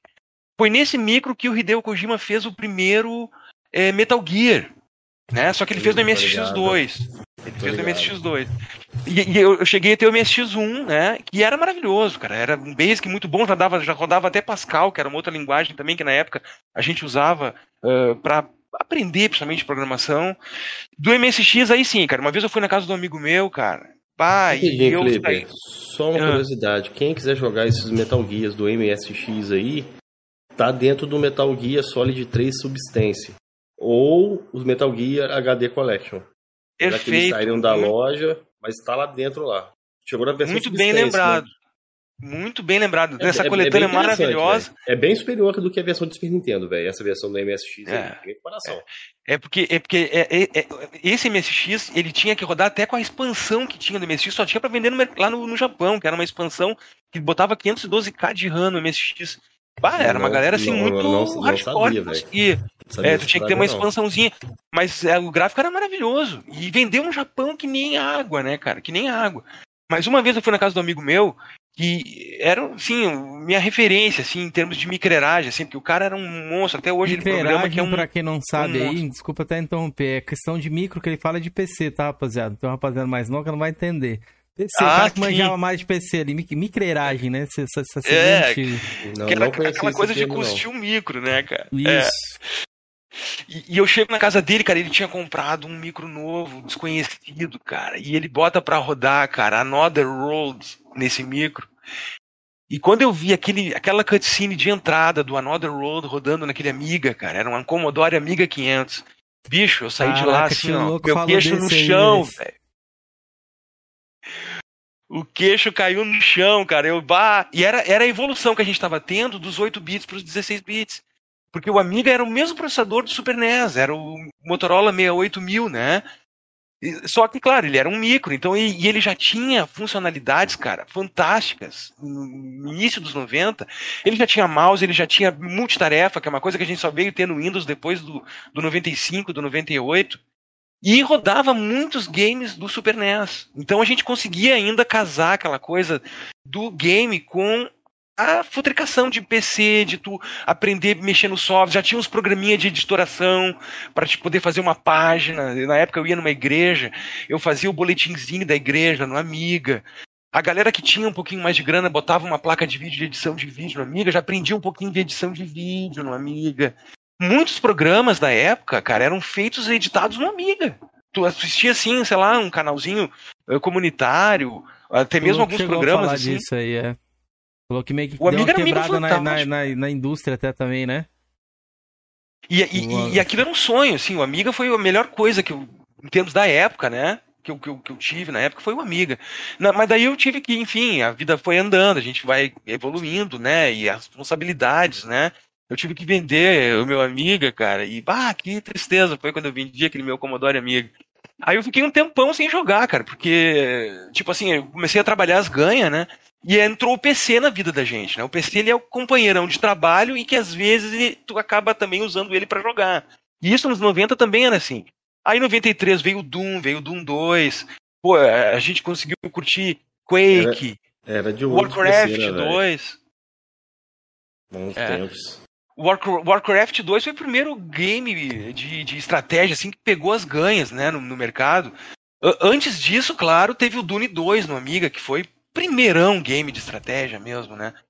Mas eu fiquei longe dos consoles, cara. Da década de 90 ali eu não consegui pegar a parte Super NES, o Mega Drive, o Play 1. Eu consegui dar para minha filhinha mais velha na época, mas eu jogava com ela, mas eu já tava muito no PC, sabe?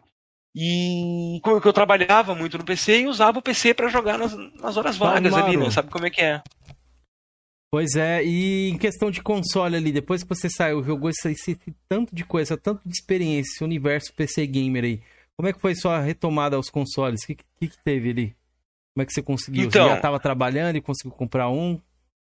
O que pegou foi o seguinte, cara, que no PC começou a virar uma, um buraco sem fundo em termos de hardware. Porque uhum. eu peguei o grande rush do Battlefield. Quando o Battlefield surgiu em 2003, foi um marco divisor de águas no mundo do, do videogame como um todo.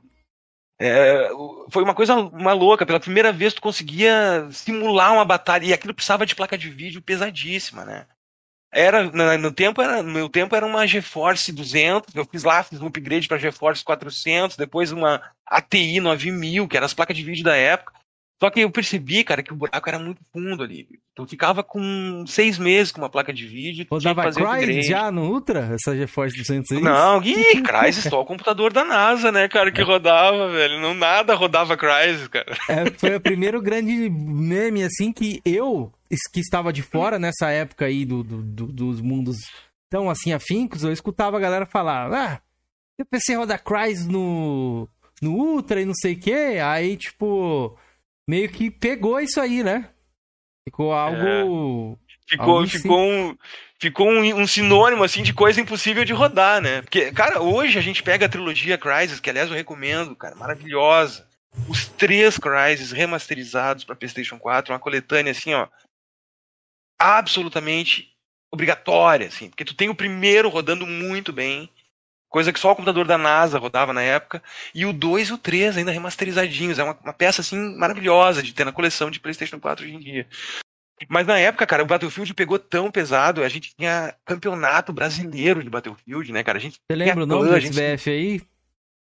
Era o Battlefield 1 e o Battlefield 2, o, prim... 1942 e o Battlefield 2. O Battlefield 2 a gente se reunia naquele portal bfcentral.com.br que é no Brasil, que era uma, uma página V boletim, que tinha, assim, que a galera se encontrava, e tinha campeonato brasileiro. A gente chegou a ser, o meu clã chegou a ser vice-campeão brasileiro, o clã ANM, Ô, em louco. 2006. Foi Vou massa, colocar uma cara. gameplay aqui antes, eu coloquei só o Crysis que você destacou aí, galera.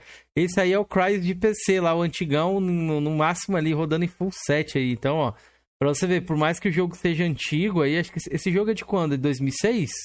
Esse aí é de. Dois, não quero mentir, 2004, acho. Não é? 2007. Dois- Não. 2007, É, 2007. ele saiu depois do Gears 1, porque até então o Gears of War 1 era o jogo mais bonito já feito pra. Até então, né? Aí o Crysis seria o jogo que chegaria pra desbancar o Gears 1. Desbancou, né, velho? Porra, até hoje. Não, o Crysis pra PC era um bagulho incrível mesmo. Você pode até olhar aí que até hoje você consegue ver que ele é bonito, tá ligado? E pra quem É. não sabe, né, Cameron, a empresa que fez o Crysis lá, a Crytek, ela também é desenvolvedora do Far Cry, né? Far Cry não nasceu na mão da Ubisoft.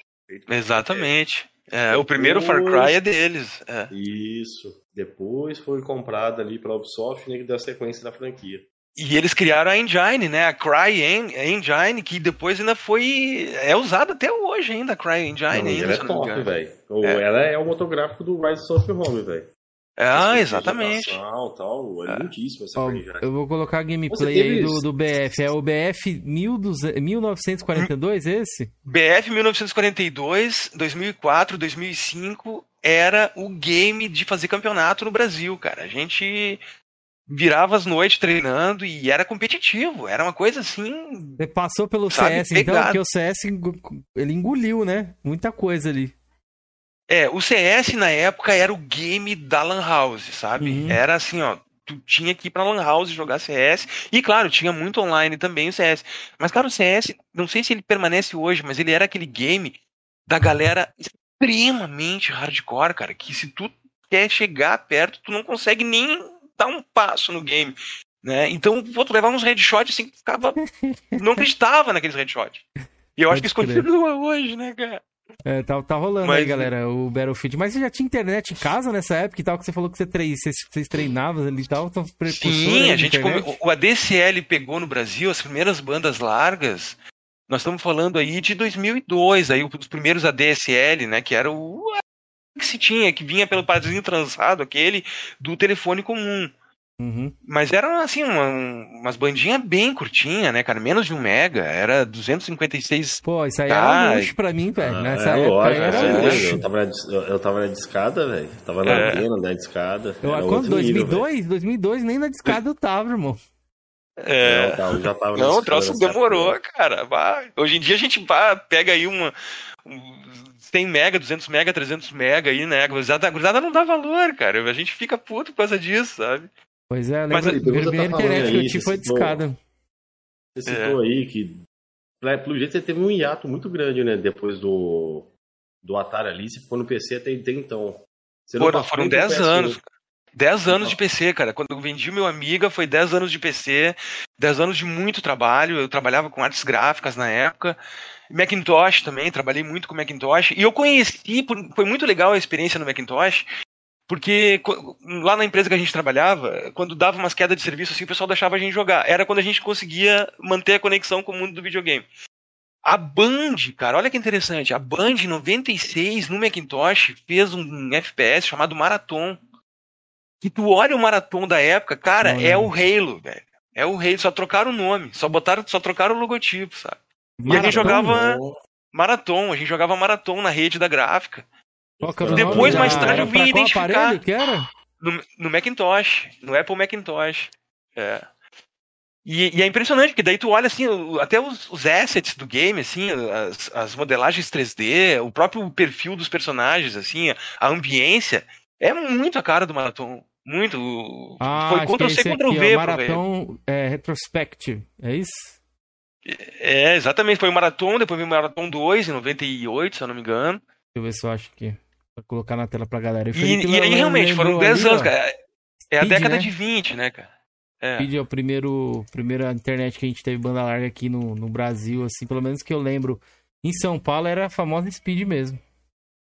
Exatamente, a Speed, isso. Telefone Era o ali. ADSL, né? Era, É. era o que a gente conseguia. Já dava pra jogar online. Já dá, Ó, dava vê se lagzinho você e tal, né? Consegue identificar e coloquei esse maratão, ver se, se, a, se a gameplay é essa aqui mesmo.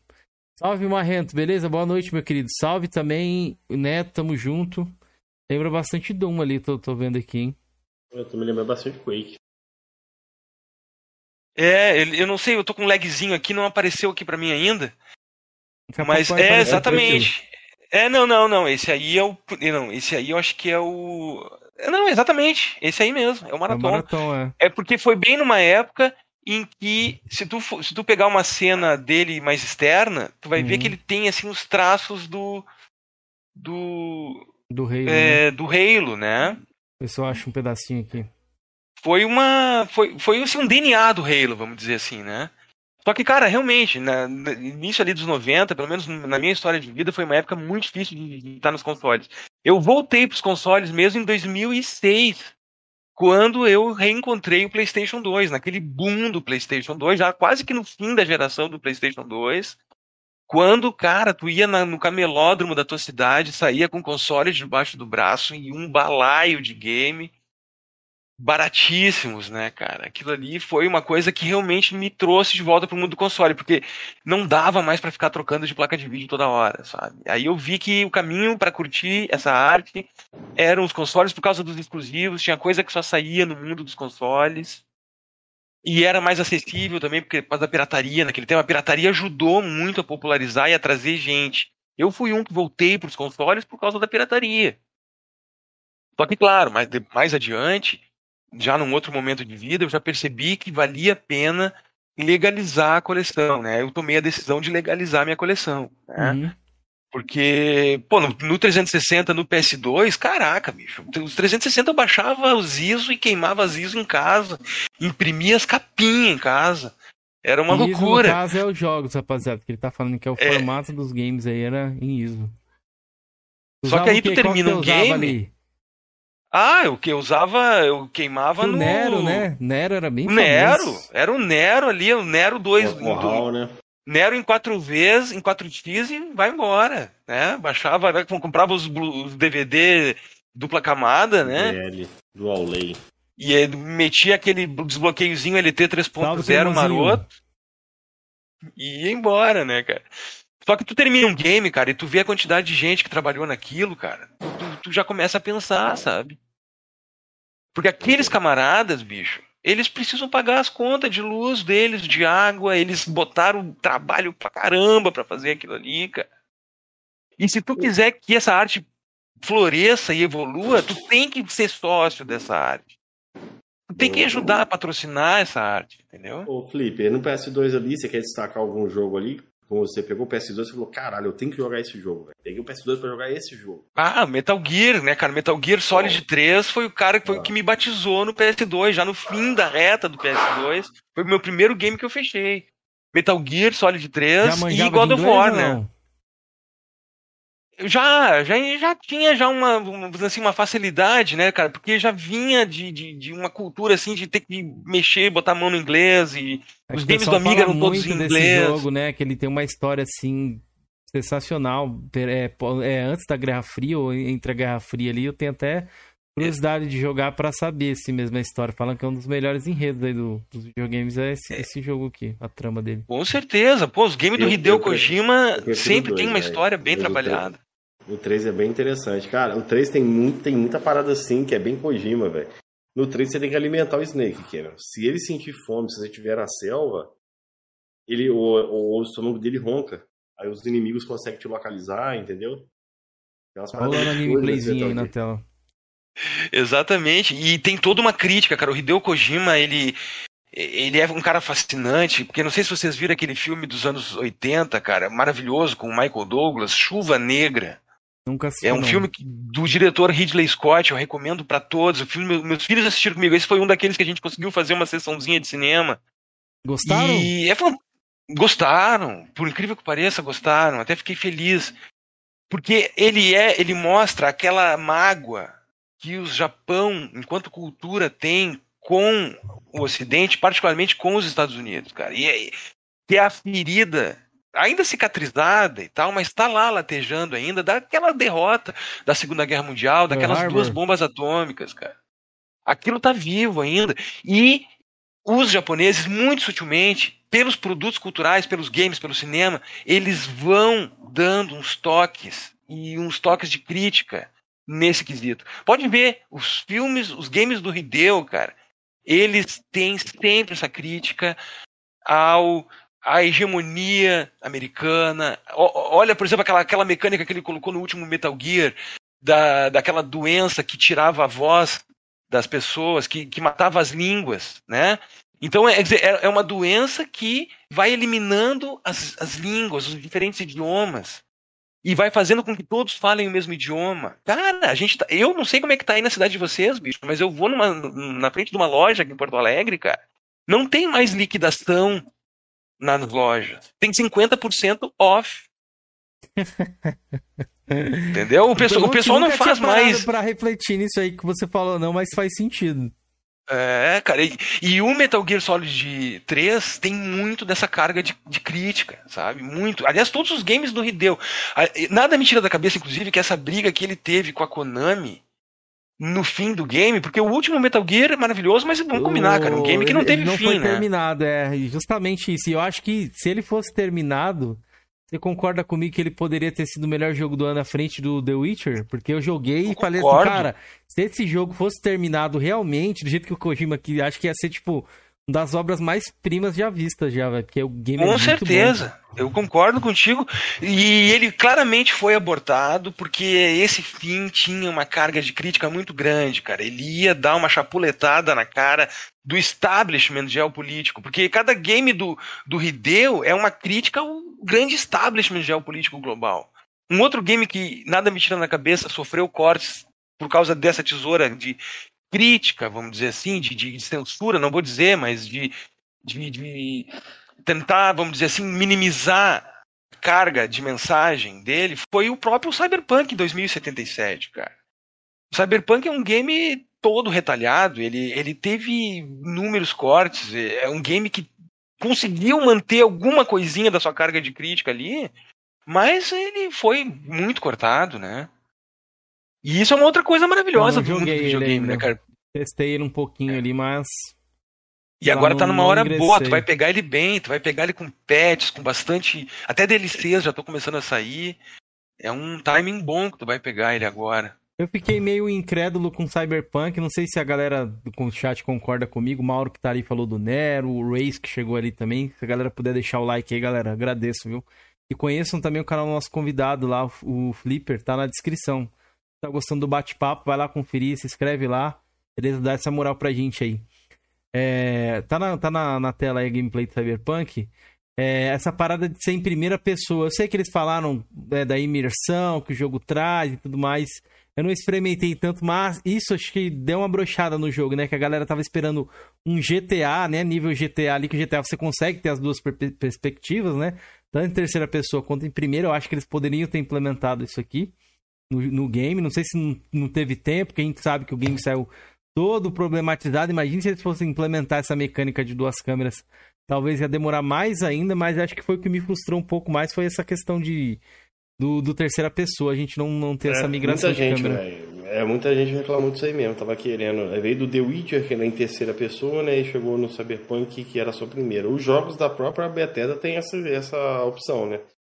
Primeira e segunda pessoa, né? É, exatamente. E, e, ele em primeira pessoa já corta todo aquele pessoal que sofre de cinetose também. Muita gente fica enjoada jogando o jogo de primeira pessoa. Aí todo aquele público já, já sai fora. E, e, realmente eu fechei ele, mas, é, cara, eu, se ele fosse em terceiro, eu acho que ia ser tão bom quanto. Mas seria até melhor, realmente. Porque tu conseguiria ver o teu personagem. É muito complicado tu jogar um RPG quando tu não consegue ver o teu personagem. Então tu não tem a sensação de roleplay mesmo. E, e, e, é tão tosco, cara, que tu só consegue te enxergar num espelho. E, e, tu tem que apertar um botão pro espelho funcionar, cara. Bicho, tu jogava. Uh, me, uh, tu jogava uh, Hitman no, no, início dos 2000 e tu já tinha um espelho, cara. Como é que tu vai fazer um game que tu tem que apertar um botão pro espelho funcionar, sabe? Uma coisa meio, meio estranha. Não. É, tu não consegue te enxergar. A não ser que tu abra um menu para te configurar o teu, teu build, né? Que daí aparece ali o previewzinho do boneco, né? Mas realmente, se ele fosse terceira pessoa e não tivesse sofrido esses, essa troca de engine também, acho que isso foi um erro deles grotesco. Eles abandonaram a engine do, do The Witcher e quiseram fazer uma engine nova.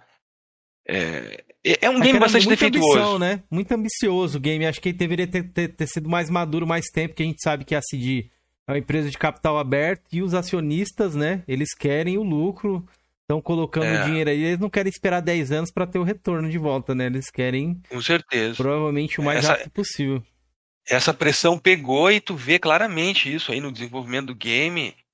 Ainda é uma experiência legal, sabe? E a carga de crítica tá lá, só que ela tá muito oculta. Né? É muito difícil fazer um filme, um game, alguma coisa que tenha uma carga de crítica, porque é aquilo que tu falou, os acionistas se ressentem, né, cara? Né? Como é que eu vou fazer um game tenha uma mensagem que possa ser considerada, sei lá, subversiva, que possa ser considerada anarquista? É, nós, ainda mais hoje, nós vivemos um mundo extremamente polarizado nessa questão ideológica, então qualquer mensagem que tu uh, vá colocar no teu game que leve para isso aí, isso aí tu já vai ter uma perda de lucro, porque pelo menos metade do público não vai querer. Vai achar que é coisa de, de, de A ou de B, né? Ó, o Neto Cara, tá perguntando aqui para ti. Ó, a galera tá falando para aproveitar bastante Cyberpunk. O Marrento falou do Next Gen, tá dando opinião ali a respeito. Já vou ler ali, rapaziada. Neto falou assim: Flipper, recomendo um RPG. É.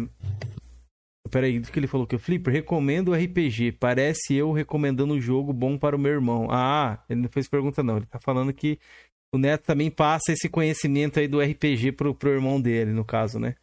E falou também aqui que é, tá sendo uma boa aula de história a nível do Tio Louco. Pois é, para quem não, assistiu o podcast do Tio Louco, assista aí que ele falou bastante dessa coisa do PC, que ele já vem meio que preparado, preparou um PowerPoint, ele foi contando a história dele aí.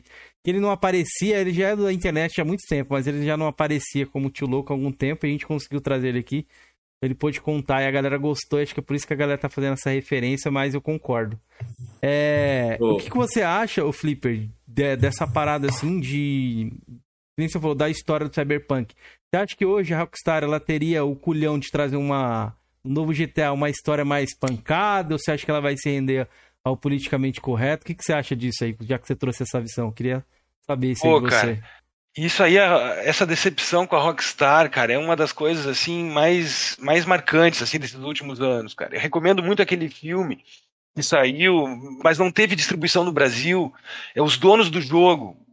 É, inclusive o ator é o gurizinho que fez o Harry Potter que é a história da Rockstar. É um filme maravilhoso. Conta a história do GTA, conta a história dos caras que produziram os primeiros GTAs, que montaram a Rockstar. Então ele vai do início do, da Rockstar até, até aquele escândalo que teve da cena do boquete lá do, do San Andreas. Né, aquela, o carinha lá descobriu que era uma ceninha que estava desbloqueada, mas que foi um maior escândalo. Os caras não pode ver um videogame ali fazendo uma ceninha que nem aparecia nada, mas aqueles a galera mais religiosa, mais né, pegada nessa coisa do dogma, deu aquele fiascão. Então é muito legal esse filme. Só que por que, por que, que ele, eu tô decepcionado com a Rockstar, cara? Eu acho que a maioria da comunidade gamer tá. Os caras sentaram em cima do dinheiro, bicho. Os caras ganharam tanto dinheiro com o GTA V, cara. E não acredito que eles lançaram o remaster do remaster, cara. Isso aí foi uma. É uma coisa assim que chega a ser comédia. É um game de 2013, velho. E eles remasterizaram o remaster. Olha, é o remaster do remaster. Eu acho que é o primeiro remaster do remaster da história, né? E o pior, nós vamos não, comprar. Não, pior o pior que é que nós vamos Tem mais, tem mais, Flipper. Tem mais remaster tem mais, do remaster. Cara. Tem Resident 4 é um remaster do remaster. Ele já Resident foi 4. Ele foi lançado lembrado. no Play 2, Play 3 é. teve um remaster, no Play 4 teve o um remaster do remaster. Exatamente. Não, consegue bem... dar algum aí, um exemplo? tem? É o Elder Scrolls, velho. É, The Elder Scrolls pra... também. O, é, o Skyrim, né? O Skyrim é. saiu pro, pro, pra geração do 360. É verdade, a Anniversary Edition é o remaster do remaster, exatamente. Mas os caras, os caras estão tirando, ordenhando essa vaca, cara, de um, de um, jeito que só um pouquinho, já, já deu o que tinha que dar. E eles, maldita pressão do, da lucratividade, aí é uma coisa que é o debate que a gente faz para qualquer forma de arte. Como a gente está num sistema econômico orientado. Eu não estou dizendo se é bom ou se é ruim, eu gosto de vários aspectos desse sistema econômico. Mas nesse quesito da arte, ele não é muito bom. Porque a arte comercializada ela tem que dar lucro. E no momento que tu começa a moldar o formato da arte pela sua lucratividade, tu mediocriza a arte. Isso vale para qualquer forma de arte. Isso vale para cinema, isso vale para livro, isso vale para game, inclusive. E é o que a gente está vendo, né? É o que está vendo. Os acionistas da Rockstar estão enchendo os bolsos de dinheiro com o GTA Online. E enquanto isso estiver acontecendo, e a tendência é isso continuar acontecendo, eles não têm por que tirar dos dividendos dele um tanto de dinheiro para reinvestir num novo produto, porque talvez até dê menos lucratividade. Mas eu tenho a esperança, né, lá no fundo do coração, que a gente seja surpreendido a qualquer momento com um anúncio assim, ó, tá pronto, vai ser lançado em novembro. E tá aqui a gameplay, um mega evento, assim, Mas uma coisa que você acha aí da história? É que o que eu mais quero saber. Você acha que eles vão ter culhão de trazer alguma coisa história, polêmica cara, é. vão, vão trazer algo mais politizado aí? E- Eu acho que eles correto? vão botar, eu acho que eles vão botar mão em tudo, cara. A gente vê aí, ó, eu, sou- eu adoro assistir a TV do GTA 4, eu adoro assistir a TV do GTA 5. E um dos meus programas prediletos da TV do GTA V é os é, Republican Space Rangers. Eu acho fantástico aquele programa dos Republican Space Rangers, que são os, os soldados espaciais republicanos, né? E aí tem um episódiozinho lá que que os caras, né, são tudo aqueles fodelônicos, assim, estereótipo, né? Não, porque nós vamos, vamos lá levar a liberdade para essa estrela que tem esse alien. E vamos lá, não sei o quê. E aí eles chegam, estereotipados, né? E aí eles chegam lá e o alienzinho, ai, nós vamos dar flores, bem-vindos, né, e tal. E os Republican Space Rangers, que bem-vindo com essa planta, isso é coisa de maconheiro, isso é coisa de comunista. Vamos acabar com essa ditadura. Não, mas eu tô te dando aqui. É paz. Que paz, isso é papo de. E já metralha, eu sei que eles explodem os ETzinhos. Cara, os ETzinhos estavam dando uma flor pros caras. É, Quer muito, dizer, é muito foda, muito foda. essa crítica que eles já fizeram no GTA V, cara, eles vão cair em cima. Se eles fizerem o GTA VI, né? E eles vão com certeza botar a mão nisso, cara. Vão botar a mão nessa polarização democratas-republicano que aconteceu nos Estados Unidos, que reflete no resto do mundo também, esquerda versus Mano, direita. o, o jogo aí é mais limita 18, muito, velho. Então, foda-se, o jogo é mais 18. A Rockstar não deveria se curvar. Exato. Se você pegar a Rockstar da geração PS2 e PS3 e pegar a Rockstar geração PS, PS4 pra cima, velho, mano, é outra Rockstar, velho. Fluxo de jogos e da qualidade de jogos da Rockstar é altíssimo. A gente tinha ali na geração PS2 Manhã, Manhunt, tinha Eu passei uma gameplay dele aqui. No, tinha Pô, o tinha Max Payne. jogo, velho. Mas O Sabe? Noir, o Alien Noir. não, mas, era- é- os- era mas, mas o Max não Payne nessa época não era da Rockstar, não, Cameron, era da versão de PS2. PS3 não era, É. não era? Não, o PS3 sim, a do PS2 já era da Remedy ainda. Aí você chega na geração PS3, teve GTA 4, GTA 5, Max Payne, é, Need Night Club Los Angeles, teve. Teve um aquele joguinho lá de. de eu nem sei Bully. É o Bully, né? Grande Bully. O Bully saiu pra 360, mas ele não saiu pra PS3, ele foi pra Xbox. Ele saiu pra PS2 na época. Era muito jogo, velho. Era É. muito jogo. Tem o Lenoir, né? Que também. O Elenoir, não- maravilhoso. Um dos melhores games de investigação. Que, ah, cara, eu sou apaixonado por Elenoir, cara. Elenoir é uma obra-prima. Ó, É uma pena que não teve continuidade ainda. Pois é, tá rolando na Beleza. tela aí um vídeo do Flipper é, a respeito dos jogos que ele tem, tem lá, os, os ah, consoles. bom Felipe mostrar. Esse PS3 seu aí, Flipper, do, de- dessa caixa com Metal Gear aí, ele é retrocompatível, é retrocompatível com o PS2 via software, né? E- esse aí é o CESH, é o CE, CHE. Ele tem o processador de, de vídeo do PS2. Ele só emula o som por áudio, né? Ah, É, tá, o porque eu lembro som é por tinha áudio. de emulação. Mas por incrível que pareça, ele tem mais compatibilidade do que o Secha, que é o CE-CHA, que é Era o 100%. nativo, né? É impressionante. Ah, Foi uma das coisas que me fez eu tentar, quando eu fui procurar o retrocompatível, achar o CE-CHE, cara. Porque daí quando, tu. quando eu falo é. com a galera, não, tem o PS3 como do Metal Gear, que tinha retrocompatibilidade via software, eu só não sabia que era o som. Aí os Uhum. caras acham que aquela versão de, de limitada cinza, não é, velho. Era essa versão aí que apareceu sua caixa. É, Agora que- tem um detalhe, sabe? Ele lá, entrega ó, um pouco tá no menos. comentário é. aí, ó. Deixei no comentário, se inscrevam lá, vão assistir esse vídeo aqui, ó. Comenta lá que você veio pelo Coroas, pra você conhecer um pouco da coleção dele ali, que tá de fundo e tal. Não dá pra gente falar tudo em uma live, senão seria uma live só de colecionismo, mas eu quero entrar nesse É. ponto aqui agora a respeito Vai disso entrar aqui, assim. do, do colecionismo. Como é que você, sei lá, da onde você teve esse clique aqui? Você tava Fazendo o que quando você falou, pô, acho que eu, talvez eu quero colecionar games? Cara, foi no, foi no PS4, na virada do, da geração PS3 pro PS4. Porque na geração PS3 eu tava no 360.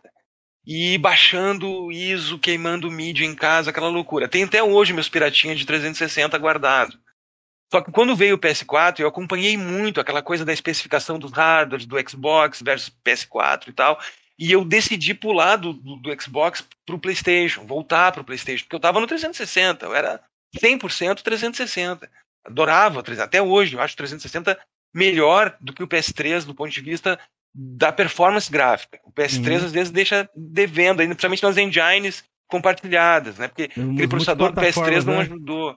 Os multiplataformas, exatamente.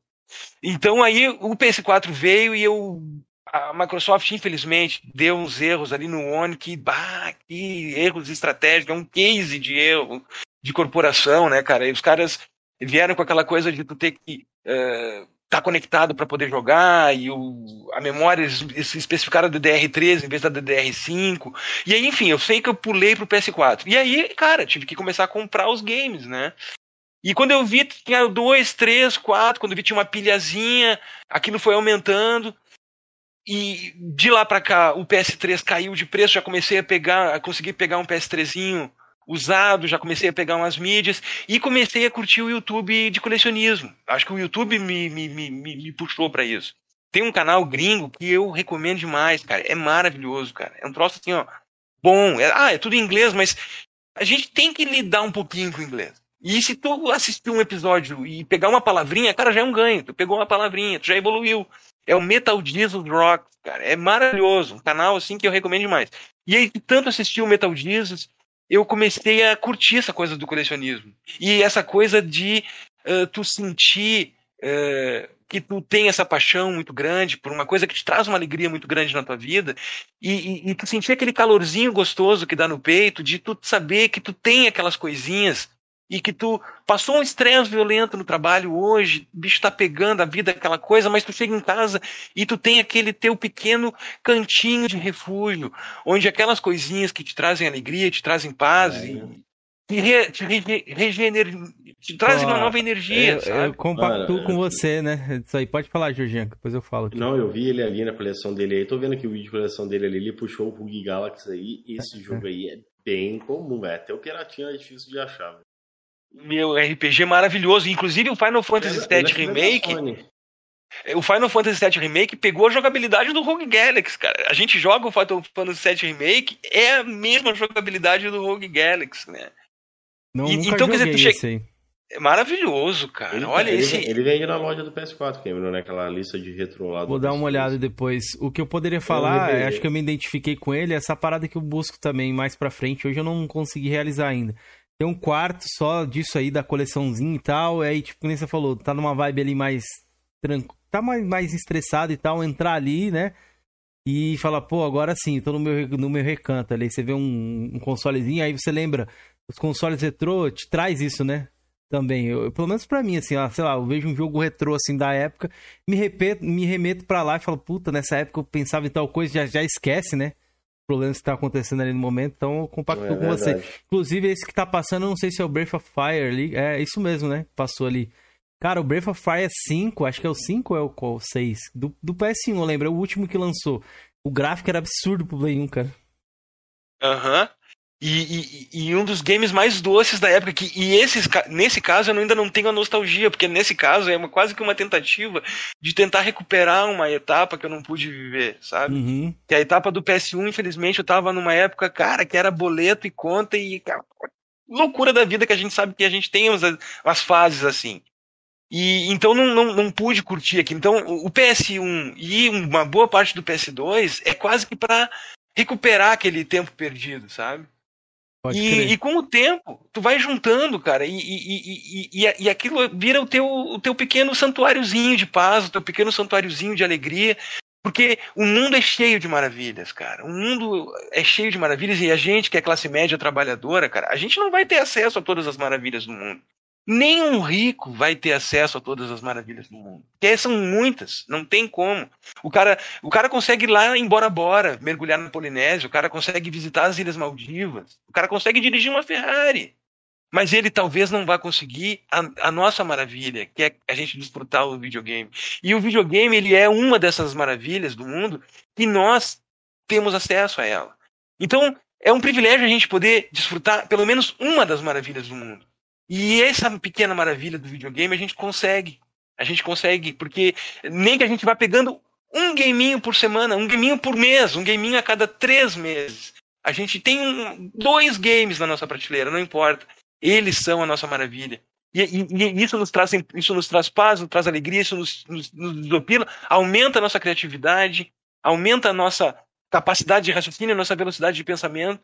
E nos torna pessoas diferenciadas, cara. Eu, eu acredito que nós gamers sejamos. Isso que eu ia te perguntar, Flipper. Como é que você encara os videogames nessa, nessa questão aqui? Eu tô vendo bastante que você entra de cabeça ali no, no jogo, mesmo você gosta de jogar com fone, uma imersão, como é que você sente a respeito disso? Você se coloca na pele do personagem? Porque eu tenho pessoas, tem amigos que eu conheço, eles realmente eles entram no papel ali do personagem, vive ali intensamente, não gosta de conversar com ninguém quando tá jogando, é fone, é prestar atenção 100% no jogo, tentar ali viver, se colocar na pele do personagem. Como é que você encara o, os videogames? Você, você, você traz desse... Eu, eu, eu me compatibilizo muito com esse teu amigo, porque eu, inclusive é por causa disso que eu nem platino game nenhum, e eu sou até um pouco contra essa cultura da platina. Porque no momento que tu tá isoladinho, dentro do mundo, que tu entra para dentro da tela e que tu encarna naquele personagem e a tua imaginação te permite tu viver aquelas cenas, aquele momento, tu realmente te transportou para um outro universo. Tu realmente está vivendo durante aquela hora, duas, três que tu tá ali, uma outra vida. E o teu cérebro está reagindo a todo aquele ambiente daquele universo. Saiu do teu game que tu tá jogando, que é o teu game, o teu RPG da tua vida, do teu dia a dia, e tu tá por duas horas vivendo aquele universo. Então é fundamental um bom fone, ou um som aberto, mas que esteja sozinho no ambiente, com a luz bem baixinha. Eu me, me, acostumei a jogar com a luz ligada por causa das lives, porque senão não tem como fazer, né? Mas ainda é escurinho, ainda é melhor. E evitar a platina, cara. Eu sei que a galera gosta, não quero brigar com os platinadores longe de mim, respeito quem gosta de platinar. Mas, a, cara, a platina te tira fora do game. A platina é, cara, que... deixa de ser o personagem e tu passa a ser um software. Que tu tá, é mais, tá executando uma rotina. De... O Cameron tá nessa pegada Eu tô curtindo aí, platinar os jogos. Tem, tem, cara que toma spoiler só pra não, não perder nenhum troféu. O cara vai lá, lê todos os troféus. Ah, isso aí lá, eu não faço, não. Eu não curto, não. Não vejo nada de guia não. antes de eu começar a jogar, nada. A única coisa que eu vejo tem troféu perdível ou não? É isso que eu vejo. Tem troféu perdível? Se o troféu perdível foi um spoiler. Então, se for spoiler, os sites hoje em dia, eles são malacos. Eles colocam, ó, esse troféu perdível tem spoiler, se você quiser ler. Ah, que é o site que eu tá costumo... É, que, que, que, é que é o meu Playstation, eu costumo ver por lá, né? Aí... O Flipper entrou no... Não, entendi, Kim. Foi mal de cortar. Continua aí. Não, é só isso mesmo. Aí eu vejo isso aí. Se não tiver, então, o, Felipe, o pau no gato. O Felipe tocou num assunto interessante aí, respeito, ah, não, pô, não vai atrás da platina, não, você foca no jogo e tal. Felipe, isso daí é uma pergunta que eu acho que eu já sei sua resposta, mas eu tenho que fazer. Você acha que os jogos antigamente davam melhores recompensas do que os atuais? Hoje em dia, a recompensa dos atuais é o troféu de platina. Os, os antigamente era mais conteúdo, né, outras roupas, etc. O que, que você acha a respeito disso? Essa cultura da platina do troféu tá tão forte que isso tá afetando até um pouco o formato do game. Então, quando vê, tu já tá tendo um game eh, sendo criado num formato de pequenos objetivos para resultar em troféus. Né? Então, aí eu já não acho, não, não acho bacana, porque antigamente tu não tinha troféu. E a tua recompensa era tu conquistar um determinado território, tu avançar um pedaço da, da, da história, um tu bater um determinado boss, ver um, sinal, um final diferente, né? Hoje em dia, a questão dos finais diferentes está sendo até reavaliada por algumas desenvolvedoras, porque senão vai desmotivar o usuário de pegar o game, porque, pô, eu vou, não vou pegar esse game porque senão tem que jogar três vezes para fazer a platina, não, não tô afim. A, a, é, isso é preocupante, velho. Isso é meio preocupante, cara, porque quando vê tu começa, a, entre aspas, meio de crisar o game, por causa de um formato específico, de uma mecânica muito específica, que nem são todos os gamers que, que se mobilizam para ela. Eu tô tentando mobilizar, eu espero platinar os meus games um dia, mas eu, eu, minha estratégia é a seguinte: fazer a primeira corrida, primeira fechada neles, sem olhar troféu. Ah, apareceu o troféuzinho ali, beleza, não apareceu também não tem problema. E na segunda gameplay, aí sim, aí vamos atrás da platina, eventualmente, né? Mas uh, eu, eu evito de, de, de me polarizar pela platina, sabe? Essa parada da platina, eu quero, antes de perguntar isso, eu, eu parei num frame do seu vídeo aqui que eu achei interessante e vou te perguntar. Um tijolo ali segurando as revistas, é isso mesmo? Por cara, que, esse estilo? Meu, eu botei minhas pilhas de revista, cara, e elas não paravam no lugar. E eu sei que tem aqueles marcadores de livro, assim, tipo um, uns acessórios que tu coloca que mantém as coisas no lugar. Uhum. E, e, e, o Xbox, por incrível que pareça, de 2013 em diante, quando, por coincidência ou não, quando anunciaram o One, eles pararam de fazer a revista do Xbox com lombada dura e começaram a fazer aquelas grampeadinhas. Cara, e a revista grampeadinha não fica na lombadinha, na vertical bonitinha, sabe? Não tem jeito. Aí eu peguei lá na churrasqueira, velho, tinha um tijolo dando sopa ali, eu peguei e dei uma enjambrada ali, né? Mas mais tijolo, pra frente. Eu... Tijolo gamer aí, né? Tem a Raider tijolo gamer, tijolo gamer, cara. É. Mete, mete, mete uns neon nele aí, ó. Valoriza. Não, os RGB, é um tijolo gamer com os RGB. É. Mas mais Você pra frente eu quero ver se eu acho. Você curte revista também, ou Flip? Ou... Com certeza, cara. Bah, a revista, assim, que pra mim, que é a minha geração, era a, revista, a geração da revista, né? Aí, olha, é aí que eu me refiro, tá vendo? Claro, coisa tenho, boa, uma revista de games, cara. Eu tenho umas é 200 tudo, edições, mas eu só, eu só consumo as revistas que fizeram parte da minha, da, da, minha adolescência, entendeu? Eu não tenho muito interesse em pegar umas. Apesar que eu tenho uma ação gamer aqui, mas eu não tenho foco na ação gamer. Não, colecionar assim, né? Pô, vou colecionar revista, não. É que nem tu falou. É, é a época que tu tá vivendo e tu tá, tá curtindo a revista pra te ver os lançamentos, ver uma review, ver um comentário.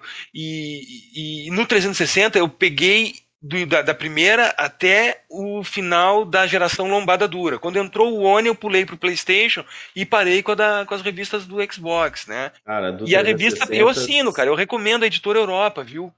É muito é, boa muito a revista boa, deles, muito cara. Boa. A e a assinatura vale muito então, a pena, cara. Então você tem, a edição número 1, você tem a edição número 1 do 360? Eu tenho a edição número 1 360, cara. Na mas é revista com a capa mais foda, né? Que é o Marcos Fênix na capa, né? E tem aquele comentário, né? Conheço esse, o game que colocará o Nintendo e o PlayStation de joelhos. Exatamente.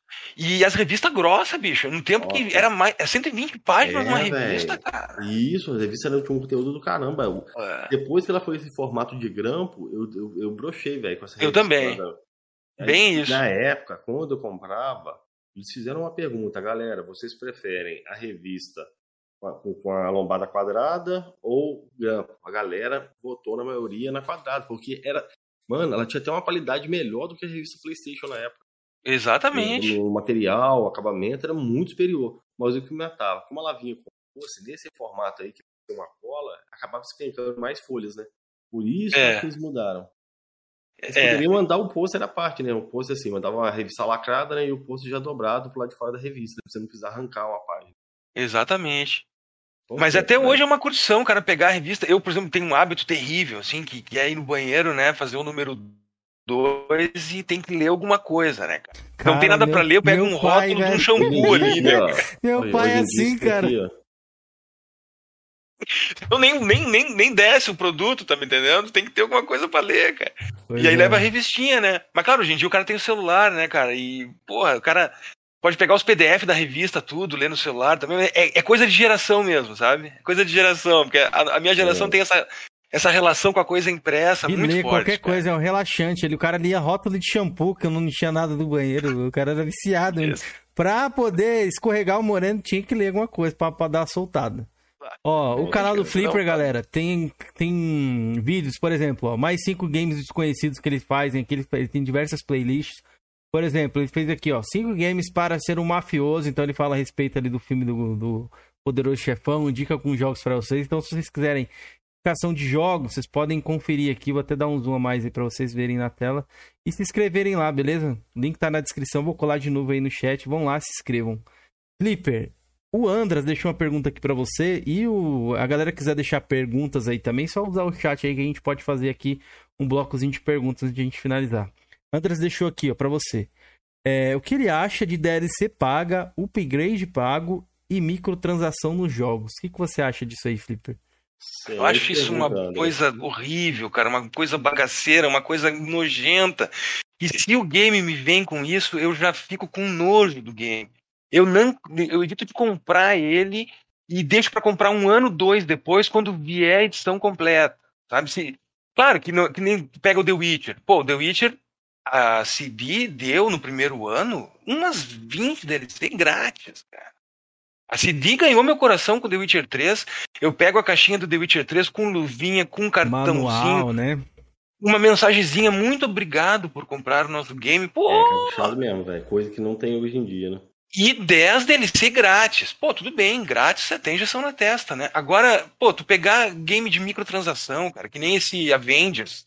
Meu, Avengers, sinceramente, botar a equipe da Crystal Dynamics, cara, a fazer aquele Avengers, tirar os caras de fazerem mais um Tomb Raider que eles podiam ter feito para fazer aquilo, cara. Aquilo foi uma caquinha, para não dizer uma merda mesmo, né? Da Square Enix, cara, que pelo amor de Deus, bicho, aquilo ali foi um horror. Cara, e, e bateu tá forte neles. nada, né? Bateu forte neles, tanto que depois eles vieram com Guardiões da Galáxia, inteirinho, single player, bonitinho, rico, de um jogo, inclusive, maravilhoso, né, cara? Os Guardiões da Galáxia é uma coisa assim que. Meu, eu não conseguia parar de rir um minuto, cara. Só daquele do, do bate-papo dos personagens entre eles, quer dizer, sem DLC, sem nada, purinho, cruzinho. Então eu recomendo, assim, ó, uma coisa que eu vejo muito nos canais gringos. Um outro youtuber que eu gosto muito, que eu recomendo muito, que é o Angry Joe. Agora o canal dele tá meio deformado, tá? Mas o Angry Joe, ele sempre dizia, e eu concordo 100% com ele, cara. O gamer molda esse mercado. Tá? O gamer Ah. molda esse mercado. Saiu com Só que a galera microtransação, não compra, compra, né? cara. Não, não, não consuma. Concordo. Consuma, Não consuma. paga, Não paga, Não não upgrade. dane-se. Parada de O upgrade game- o game- anda é. me irritando bastante, essa parada de upgrade pago aí. Se não vai agregar nada num jogo, se vai vir uma DLC, alguma coisa, é uma coisa que não vai mudar. DLC eu já meio que encaro como algo meio que natural mesmo. Não, não vai sair. Não vai ser des- desenraizado da, da indústria. Mas a parada do É. upgrade, às vezes, que é tipo assim, uma resolução melhor, um, sei lá, um, um- uma ferramenta no controle, que agora o controle ele, ele dá o apt feedback né, no Play 5 e tal. Cara, você já comprou o hardware, então você vai ter que usar o apt feedback, né? Você já pagou por isso, pelo controle e tal. A experiência do controle você já tem. Mas essa parada de resolução é e gráfico um pouquinho melhor ali. Você cobrar por isso, eu não, não concordo, cara. Isso aí não consegue, não consegue, não consegue me descer isso. Não desce mesmo, cara. E eu boicotei o Devil May Cry 5 por causa disso. Como é que eles me pegam Devil May Cry 5 e pra te rodar a versão PS5 com 60 FPS, Ray Trace 120 FPS, quem tem TV de 120 Hz, Mano, Tem que- não Ray Trace, tem que pagar, cara. ô Felipe. Não é nem Ray Trace, né? É só 120 Hz no Não, Devil velho. May Cry viu, 5, Cameron? né? Não ah, vi, mas tá falando do, do, tá falando do GTA V. Não, Devil May Cry Não, não, 5 Devil tem, May Cry. acho que tem Ray Tracing sim, É, só não, que o Devil May confundi, Cry, tá com GTA, que eles fizeram, é, não tá. tem nem opção de você comprar o upgrade, tá? É outra versão realmente, assim, é o de- Special Uhum. Edition, é nem no PC você também tem essa opção de comprar upgrade, nada. É outra Exato, versão cara. vai ter que comprar o jogo novamente, né? Isso é, isso é ridículo, isso a gente tem que boicotar, assim, eu não compro. Esse Devil May Cry 5 de PlayStation 5 eu não, não- não me nego. E, eu fiquei até de cara com, com a Capcom por causa disso. Eu acho que eles vão meio que fazendo assim, ó.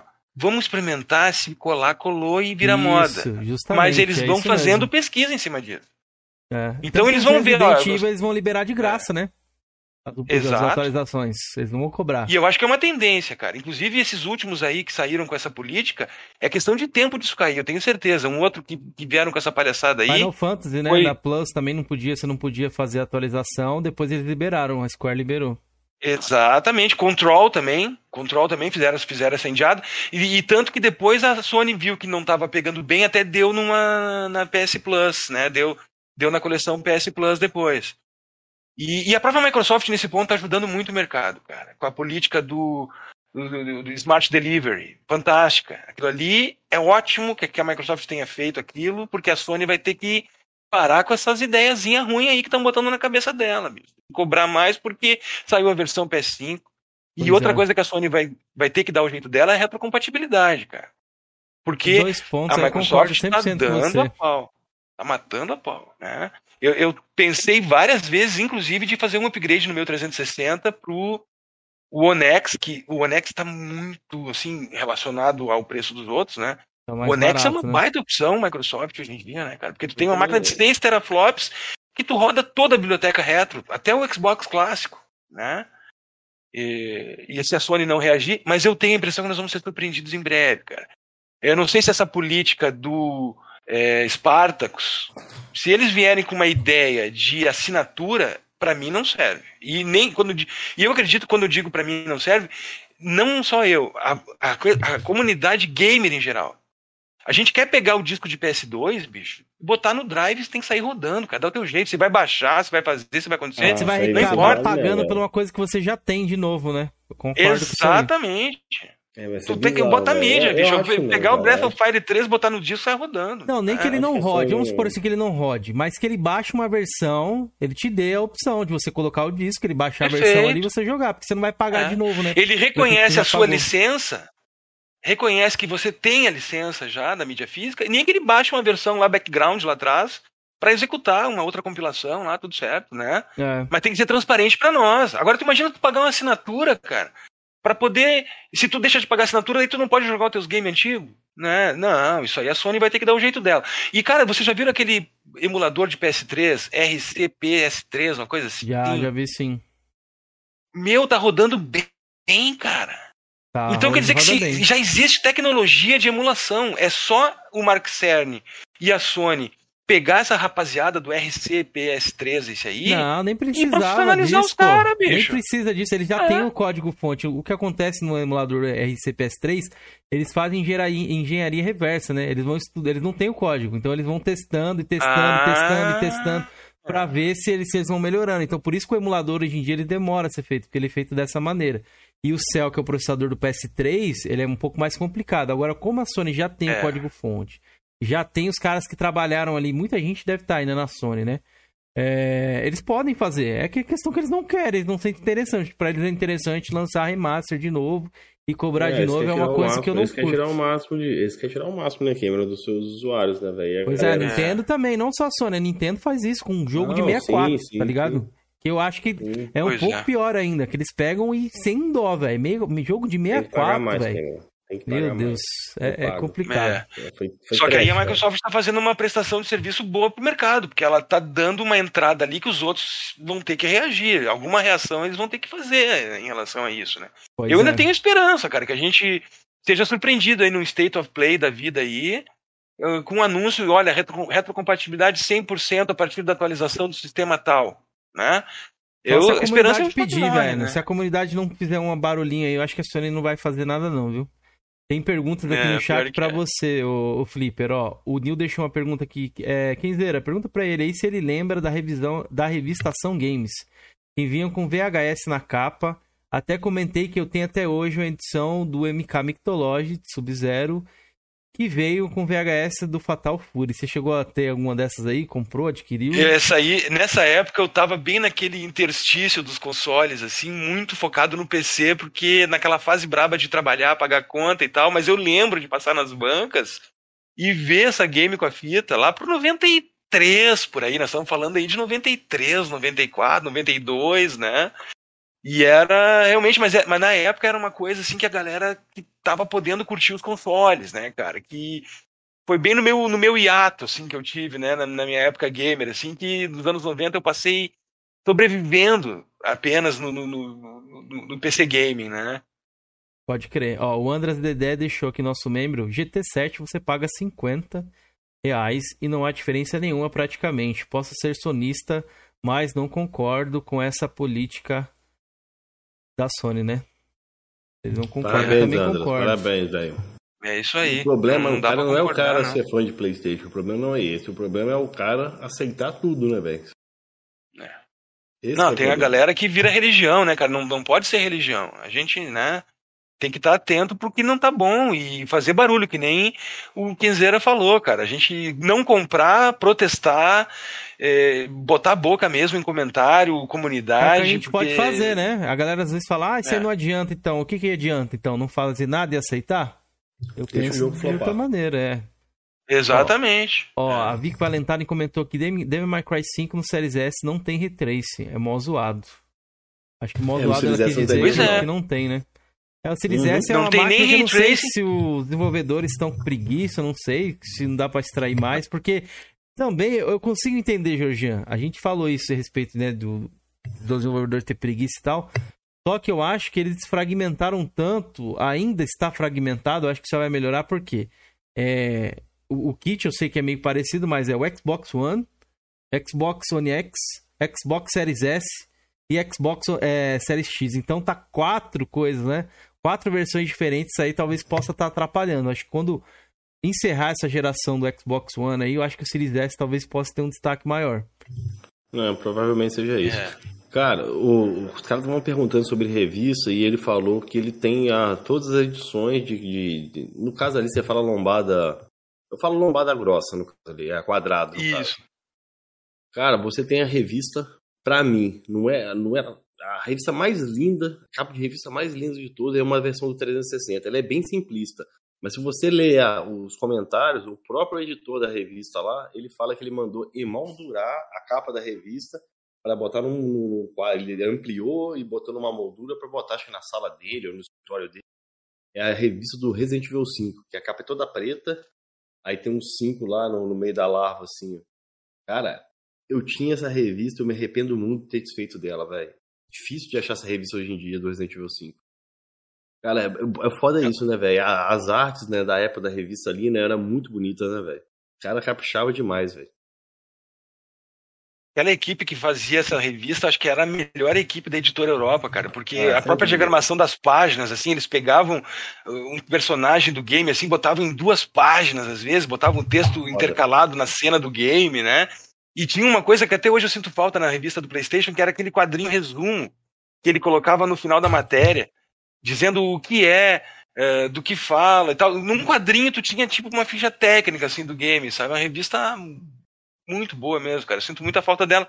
Pena que não, não dá pra colecionar ela agora, porque eu, não- eu tô, eu tô 100% no PlayStation agora, né, cara? Então não, não adianta, Mano, né? aqui, ó. Revista PlayStation, beleza? Aqui, olha, eu acho que eu achava bacana na arte. Eu não sei se essa nessa edição já tinha. Hum, deixa eu pegar aqui na primeira página. Um Galera, segundo, enquanto isso, galera. não se esqueçam Ah, de deixar isso o like aí ó. pra gente, viu? E E lá no canal do Flipper. Deixa eu pegar aqui no Discord que é melhor pra mim ver. Tá vendo? Ele tinha esses quadrinhos aqui, ó, que eles te davam um prelúdio sobre o jogo, se o jogo tem muito coletáveis. No caso aqui é o Tomb Raider Underworld. É cirurgia plástica, colecionadora compulsiva e mulher perfeita. Cara, era muito caprichado. Aqui tem um, tinha um gráfico também do, do, do nível de dificuldade do jogo, o tempo que você ia gastar. Cara, era, era muito detalhado as revistas na época. Essa arte da revista eu achava muito foda. Não era em texto, era em. Como você falou, né? Eram umas caixinhas, umas animações e tal. Gostava muito, velho. Bons tempos, velho. E, e, e, assim, infelizmente, o celular eu acho que tá corroendo isso aí devagarinho, né? Ainda tem, mas é uma sombra do que foi no passado, Não é a né? mesma com coisa, certeza, né? De repente, né? É. Tem pessoas que leem um Cara, livro hoje- no Kindle, tem pessoas que só conseguem ler o livro físico, eu prefiro o E livro hoje? físico. E hoje É. a revista aqui, mas ela é fininha, velho. A revista Fininha. PlayStation, ela é fininha, não tem esse conteúdo. Uhum. Nem, nem propaganda tem mais, né? Antigamente Não. É que não é muito viável você anunciar. Uma coisa que eu achei É. legal que tem é. Qual que é o nome da empresa que fez? Foi o livro até que, o- que o Emerson mostrou lá no canal dele, o Emerson Caçador de Platinas, foi do KOF, né? Então é. Conta toda a história Ah, do não, KOF, aí é não, da- aí é, da o- é Warp outra Zone. naipe. É da, não, é da Warp Zone, Isso, do nossa, Pebão cara, aquele ali é lindo demais, cara. Eu não pude pegar Mas na o- época, mas Tem dele, livro- tem do. do- muito bom. Cara, tem, tem um livro definitivo do Mega Drive, acho que tem um do Master System. Tem aí de jogos, tem do Resident Evil, tem do, do, do KOF. King of Fighter, Isso. acho que tem do Street Fighter, velho. Tem do Street também. Tem do Street também. É. São três jogos que tem. Então, quem gosta de revista eu recomendo ir pra esse lado mais, assim, desses livros que a pessoal faz hoje. Com todo carinho. Os caras fazem um trabalho, assim, absurdo, cara. É meio um pouco mais caro, porém, vale cada centavo. Se você é aquela pessoa que nem o Flipper falou ali, que gosta de ler mesmo, gosta de ter a coisa na mão ali. Cara, é um prato cheio. Você vai descobrir cada É, é um coisa ali que os conteúdo caras. que nunca se apaga, né, velho? Não vai se perder no, no É. limbo da internet, né? Se você tiver cuidado, é um conteúdo pro resto da sua vida, velho. Igual tá assim, eu tô numa discussão com alguém aqui e tal, falam, ah, não, mas foi dito, ah, não tem, não tem a notícia. Eu vou puxar uma revista aqui, ó. Eu mostrei, teve até a gente tava falando a respeito da época do DVD, HD DVD versus Blu-ray, que a galera fala, ah, antes do PS3 já tinha se finalizado, que o Blu-ray seria mídia. Não, não foi. Acho que foi em 2008 que deu a... O Blu-ray já tava assim, grande vantagem, mas foi em 2008 que cravou, né, que a Sony, que a Sony ganhou, né, do HD DVD. Aí eu peguei uma revista e mostrei pra galera aqui, ó, notícias aqui, ó. Entendeu? Se você for procurar na internet, você não acha essa informação. Porque a internet é muito nova, né, velho? Já existia lá em é. 2006, 2007. É que as existia, pessoas têm que catalogar né, essas informações. Ela tem que ter o tempo de vir é, aqui e jogar pra internet. Mas as pessoas às vezes não, não têm esse, esse tempo, né? Eu, eu agradeço é demais é as coisas que a gente acha aí, coisas que eu nunca achei que eu ia achar. Eu achei esses dias no YouTube um desenho que eu assistia de criança, que é o Alfaiate Valente, uma versão ali, tipo, de Taubaté mesmo, e eu consegui encontrar. Só procuro uma coisa não. que eu não consegui encontrar ainda, foi o Street Fighter que eu assistia também, que era de Taubaté, que ele tinha assim, fitinhas da loja de R$1,99 que eu também comprava, então é aquelas fitas encalhadas lá que eu assistia. E era um Street Fighter super bizarro, assim, eu lembro só do nome, era Street Fighter é, Episódio Cósmico, Guerra Galáctica, uma parada assim. Pesquisei, mas eu não consegui encontrar, infelizmente, na internet. Um dia vai aparecer. É. Ó, eu queria fazer umas perguntas aqui pro Flipper é, a respeito de jogos pra gente poder dar uma finalizada aqui. Flipper, eu sei que você jogou bastante aí no Play 3, no Xbox 360 que você nos contou. Tem algum jogo que tenha marcado você que é ao ponto de falar assim, ah, pra mim a geração PS3, Wii e tudo mais, que eu sei que você gosta também, foi marcado por esse jogo. Você tem algum aí para falar do Play 3 do Xbox? Ah, botar num só, cara. É coisa difícil, É um desafio, né? É. é. difícil, cara. Porque, claro que a gente vai olhar pro GTA V, né? O GTA V é o rei dessa geração, né? Saiu no final, mas ali a gente tem o pináculo daquela geração, né? Se fosse botar um só, assim, né? Ah, não tem como botar um só, cara, é judiaria. Ah, não tem como. Ali tu não pode deixar então, de fora a trilogia dois, então, Mass Effect. Hein? Deixar dois aí. É, bota aí, ó, GTA V, cara, e a geração Mass Effect, a trilogia Mass Effect, Mass Effect 1, 2 e 3, cara. Esses dois games, assim, porque o Mass Effect ele vai te dar o brilho do RPG dessa geração. E o GTA V, porra, é, é, não, não precisa nem falar nada, né, cara? É uma obra-prima da indústria do videogame. Foi uma coisa né, de louco quando saiu, eu lembro até hoje. Tava no início ali do Instagram e tal, o Instagram tava começando a se popularizar pessoal postando fotinha, adeus vida pessoal, adeus mulher, adeus não sei o que, foi uma coisa doida. Em questão de jogo, assim, eu não lembro até hoje, mesmo que Elder Ring esteja bombando hoje em dia, mas a, o que aconteceu com o GTA V eu nunca vi, velho. Nunca foi uma bagulho é, absurdo, assim. Eu, eu, vai ser difícil algum game superar isso aí, cara. Porque Pode. os outros vêm, tem um brilho, eles brilham muito rapidamente, assim, e somem. Até os casual, né? Os casual, o pessoal muito casual, assim, que compra um jogo por ano, assim, eles compraram GTA e falaram, não, adeus vida social, tchau mulher, aí gravam um videozinho. É. Imagina hoje em dia como deveria ser isso aí. Com esse TikTok popularizado Exatamente. com videozinho, nossa, ia dar isso no, nessas redes sociais mais novas aí. Um jogo da geração é. para você, Xbox One, PS4, Wii U ou Switch, aí a gente coloca, engloba tudo aí. Cita aí pra você é, uns dois jogos aí também que te marcaram. Bom, eu diria assim, ó, no PS3 não tem como não falar do The Last of Us, né? The Last of Us foi uma paulada, uma coisa que deixou a gente realmente assim fascinado, né? No PS3, o The Last of Us. No Wii U não tem como falar do Zelda Breath of the Wild, foi no apagar das luzes do Wii U, mas ele marcou totalmente aquele Valeu console. Mesmo. E, e no 360, cara, porra, além do GTA V, né? Um outro do 360 que não dá pra gente esquecer também, porra, foi o Skyrim, né? O, falando, o Elder Scrolls 5 Skyrim, cara. Foi um outro game que uma vez eu, eu vi na rua. No auge da onda do Skyrim, uma menina andando no dia a dia dela com um traje completo de uma cidadã de do Elder Scrolls, assim, cara. Parecia que ela tinha vindo do e ela até tatuou aquela aqueles, aqueles, aquelas, aquelas constelações do, dos upgrades do Skyrim. Então o Skyrim também foi um game extremamente influente, né? É outro também dos que são já remaster do remaster, né, cara? Porque eles são absolutamente maravilhosos, né? Tá ansioso aí pro The Elder Scrolls 6 aí? Cara, eu tô triste pra caramba, bicho, porque, pô, cara, essa coisa da Microsoft comprar a Bethesda, isso foi um chute, Uma pancada em você, né? Não, cara, talvez você pode aproveitar pelo, pelo xCloud, velho. Você não vai ter. Você não precisa comprar um Xbox pra esse momento. É, não, e não é só isso, tem o Starfield também, então É, vai acabar que a Microsoft vai ter que dar um jeito de achacar mais ainda a gente, a gente vai ter que dar um jeito de encostar um... Um Um Xbox, Series eu X acho que você vai no- ter um é, Series S, pelo menos um Series Szinho pra você jogar ali. Eu já me coloquei na É, eu, cabeça. eu, eu já... eu- o meu problema é a mídia física, né, cara? Eu não tenho, não abro mão da mídia física enquanto ela existir, né? Não, mas se você vai Eu jogar preciso. poucos títulos, eu acho que ainda dá. Você, É. ainda mais pelo Game Pass. Como é um jogo dela. Pelo exemplo, Game eu- Pass. É, eu, eu pretendo ter o Xbox justamente por isso, assim, pode até ser o sem mídia, vamos supor assim, um Series S. Como vai estar no Game Pass, eu sei que eu vou conseguir jogar, entendeu? Então, vamos, digamos Exato. assim, vai sair ali no lançamento, eu vou conseguir assinar e vou querer jogar. Não vou ficar, tipo assim, ah, vou procurar um jogo ali, procurar uma loja pra comprar. Então, eu acho que um Series S vai me atender pra jogar os exclusivos que a Sim. Microsoft pretende trazer, né? Exatamente. Mas olhando assim para um universo, para um horizonte de cinco anos, tá? Talvez já vá ter um, um Series X Pro, um PS5 Pro e tal. Em algum momento, esse Series X ele vai virar um console mais próximo do retrô. Claro, vai demorar talvez uns 5, 6, 7 anos, né? Mas é, é acho que é questão de tempo, cara, da gente ter que encostar uma caixa preta dessas na bancada, infelizmente. A retro Por causa é dessa jogada da né? Microsoft, né? É. Mano, você Ó. já viu o Red Dead rodando nele, mano?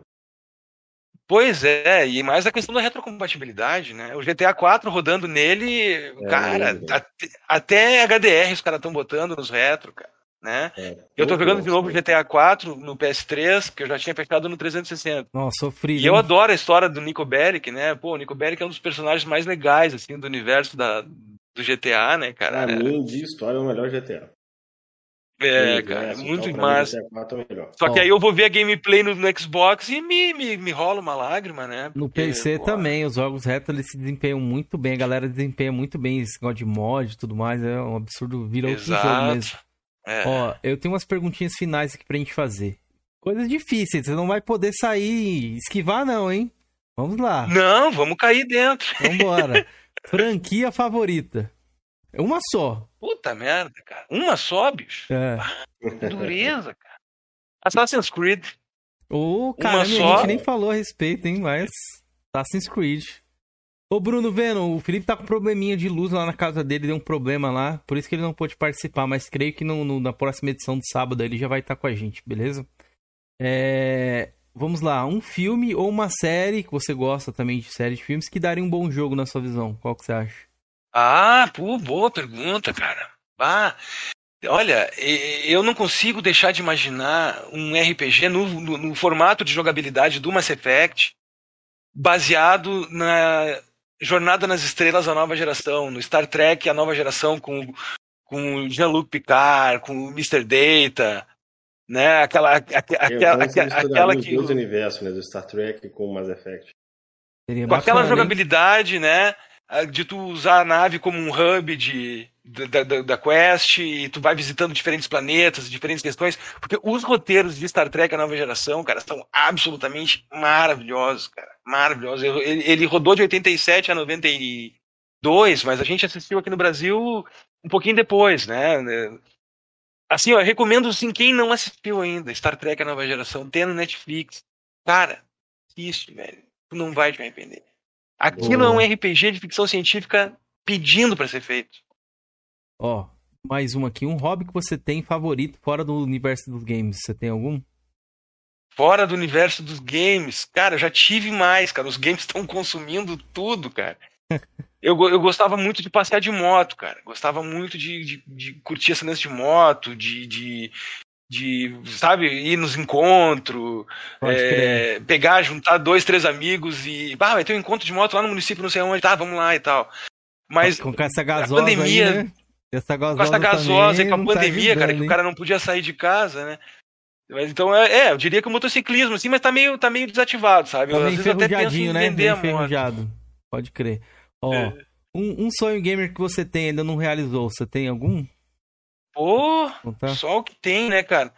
É, eu diria assim, ó, conseguir completar em termos de coleção, por exemplo, conseguir completar a série Suicoden, por exemplo, é praticamente impossível. É, né? dureza, velho. O Suicoden 2, que a crítica e pelo que eu vi de gameplay, porque eu não, eu, eu não quero jogar em emulador, um dia que eu for jogar, se eu conseguir jogar, eu queria jogar no, no originalzinho.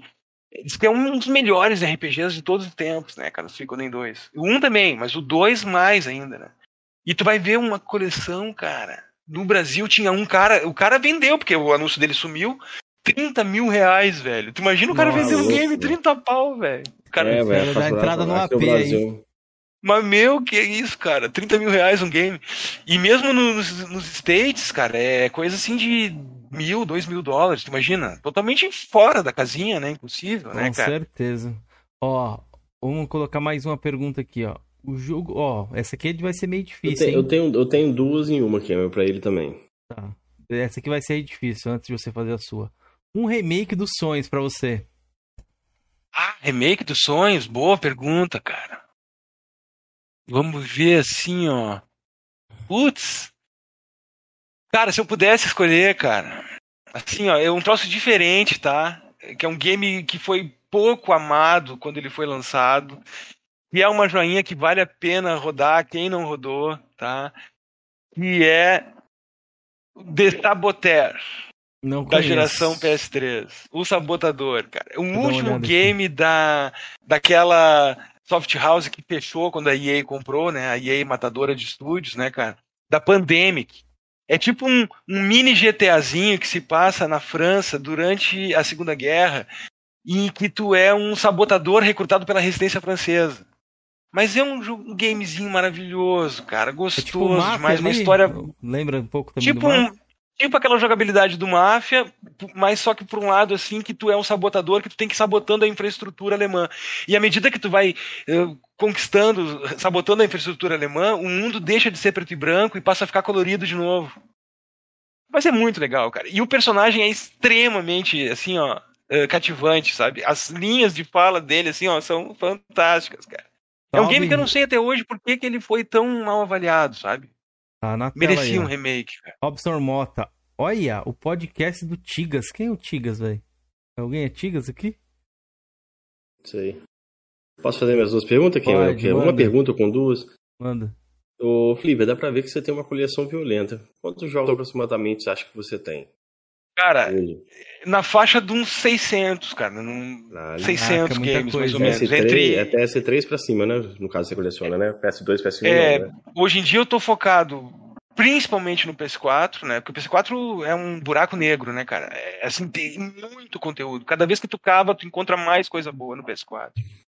E PS3, PS2, menos. PS1 quase parei, porque tá muito caro. Muito PS2, caro, é. PS1. PS3, ó, eu Muito recomendo, caro. inclusive, quem pretende ter coleção de PS3. Já Agora é o começou a momento. inflacionar. É, Já tá Agora, subindo. É, já tá, tá no limite subindo. ali, tá subindo pra caramba. É. Silent Hills, que eu queria buscar, ah, que eu encontrava 90, 100, já estão na casa dos 140, 180. Tá subindo muito rápido, então Exatamente. corram, façam ali, E a, e a segunda. Ah, beleza, desculpa, Cameron. A segunda pergunta que eu ia fazer pro Flipper é o seguinte: qual que é o jogo que tá na sua coleção aí que você tem um extremo orgulho, que é seu xodó? Se você quiser, pode Ah, o xodó? Sempre Pô, tem, tem vários, joguinhos assim que cara. você fica orgulhoso. Caralho, Mas, que orgulho. olha, o meu mais recente Xodó, tá? Esse aqui eu acho que eu diria que ele é um dos Xodós, porque eu tô jogando ele, tô amando, e eu queria ele há muito tempo e não achava, cara.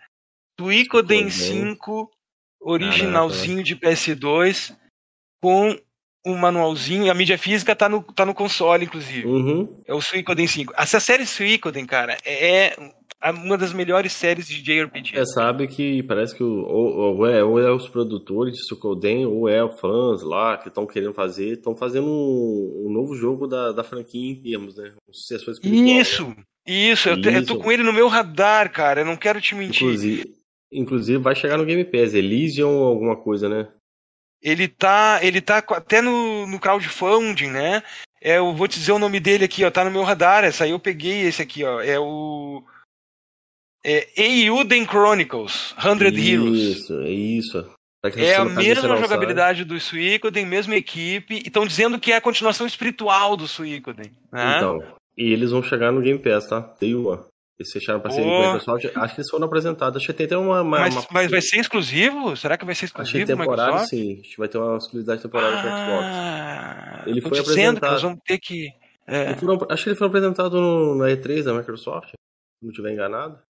Ah, Mostrou ele e- e vai ter um. passar aqui pra galera São que dois jogos, tá? Vai ter o primeiro, vai sair em 2022, e o segundo vai sair em 2023. Ah, já é uma duologia que eles estão planejando. Bah, isso É, aí vai ter que que, se, ter que vir. Entendeu? Depois você dá uma pesquisadinha aí. O que eu sei que Ah, vai bacana. no Game Pass. Day One, Show. no Game Pass ele estará. Eu Não, queria- porque Suica Felipe- tem cara pra JRPG, é maravilhoso. Desculpa. Se o Felipe tiver. Ah, não, eu consegui encontrar aqui. Cortes do Coroas em Debate. Eu ia divulgar esse canal aqui, é o canal de corte que a gente vai trazer pra vocês agora, galera. Vamos tentar tirar um pouco daqui e colocar no canal de cortes. A gente tentou ter essa ideia aí. Então, e tem o Instagram também pra vocês curtirem aí, que eu esqueci de. Senão eu ia esquecer, acabar é, esquecendo de falar, beleza? Pera aí só um momento aqui, ó. Vou mandar o link pra vocês aí também, ó. Ó, vamos postar mais coisas aqui, tá? Aqui na tela, ó o Instagram do Coroas em Debate, então a gente decidiu criar, vamos postar algumas coisas aqui, tá sem conteúdo porque a gente criou essa semana. Vou deixar o link aí pra vocês aí no chat, a gente vai divulgar isso aqui mais pra frente, né? De uma forma melhor. E o canal de corte do, do Coroas em Debate também já tá aqui, ó. Cortes dos Coroas. Não tem nenhum vídeo ainda, mas a gente já vai divulgar. A gente vai estar pretendendo usar esse canal só pra corte, deixar isso aqui. A gente tá reestruturando algumas coisas aqui no, no canal e testar algumas coisas novas, beleza? Então tá aí, os dois canais eu deixei aí no chat, vou deixar fixado depois aqui no comentário na live, beleza? Pra vocês se inscreverem. É, pra gente finalizar, Flipper, ó, deixa eu ver aqui, passando pra fazer a pergunta. Ah, boa, isso aqui é bom, ó. Hunter deixou uma pergunta dele, nosso membro aqui, ó. Passando pra fazer uma pergunta, você joga seus jogos ou é igual o Georgian, que só tem jogo lacrado e não joga? Isso é verdade. Você consegue jogar, Flipper? Eu tenho alguns jogos aqui, não consigo jogar tudo, cara. Não dá pra jogar tudo, cara, porque o tempo é escasso, né? E a gente é obrigado a trabalhar, né? Então, eu tento botar ali duas, três horas dia, né? E sábado, domingo, às vezes eu vou um pouco mais, né? Uhum. Mas eu, os que eu não tô jogando é porque eu não tenho tempo, mas eu, se Deus me der saúde e me permitir, eu, antes de bater minhas botas, eu quero fechar todos.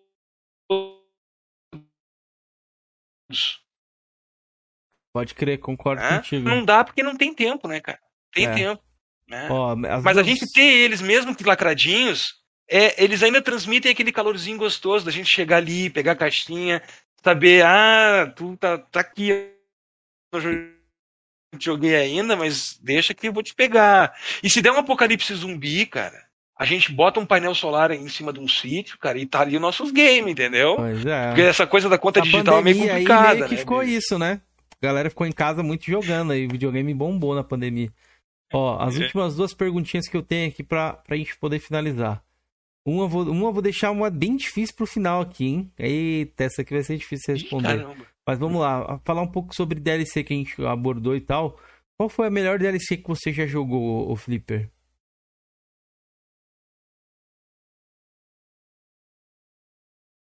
Eita, travou? Ele caiu. Ele caiu. É. Nossa, no final. ele ficou com medo. Ele ficou com medo da pergunta, difícil. hein? Acho que ele apertou o botão lá, viu? A pressão foi tanta que eu coloquei aqui. Falei, ó, vai ser difícil essa aqui, viu? Vamos esperar um tempinho aí se ele não voltar, Cara, a galera. pressão gente- dele é muito Aí, massa, voltou, né? Aí voltou, voltou, voltou. voltou. Flipper, tá conseguindo nos ouvir? Deu uma- Nossa, tá travando um pouco essa voz. Já acho Uma vai estabilizar já. Vamos esperar um pouquinho aí pra ver se volta. Ó, só quanto o Flipper aí não, não volta. Terminei, rapaziada, Ah, finalmente. Vê se voltou aí. Voltou, voltou. Fala aí. Sua imagem só tá congelada. Espera. Voltou, voltou, não, voltou, voltou. Fala pra Que mim, pra gente, a nossas- melhor DLC que você jogou. As internet brasileiras. Cara, eu acho que sem dúvida nenhuma, cara, aquelas duas DLCs que vêm com The Witcher, que abre toda a metade norte do mapa. Só uma É DLC daquelas é um qual que é? game. Não sei o que, Stone e Bloodmine, né? Exatamente. Har- Hearthstone, exatamente, essas duas. É. Maravilhosa. Cara, né? tem uma missão Maravilhosa. nessa Aquilo- primeira DLC aí, cara, que é aquela que você deixa o espírito do morto entrar pra ir numa festa. Pô, que missão absurda, cara. Massa, no casamento, né? Da festa de Isso, casamento. Isso, né, cara, que Aquela personagem. cena que corta o pescoço do cara, o cara cai com o pescoção pra trás, assim, cara, aquilo guarda na memória da gente aquilo, bicho. É, me marcou essa DLC aí. Ó, é. e a, pra finalizar, a finaleira total.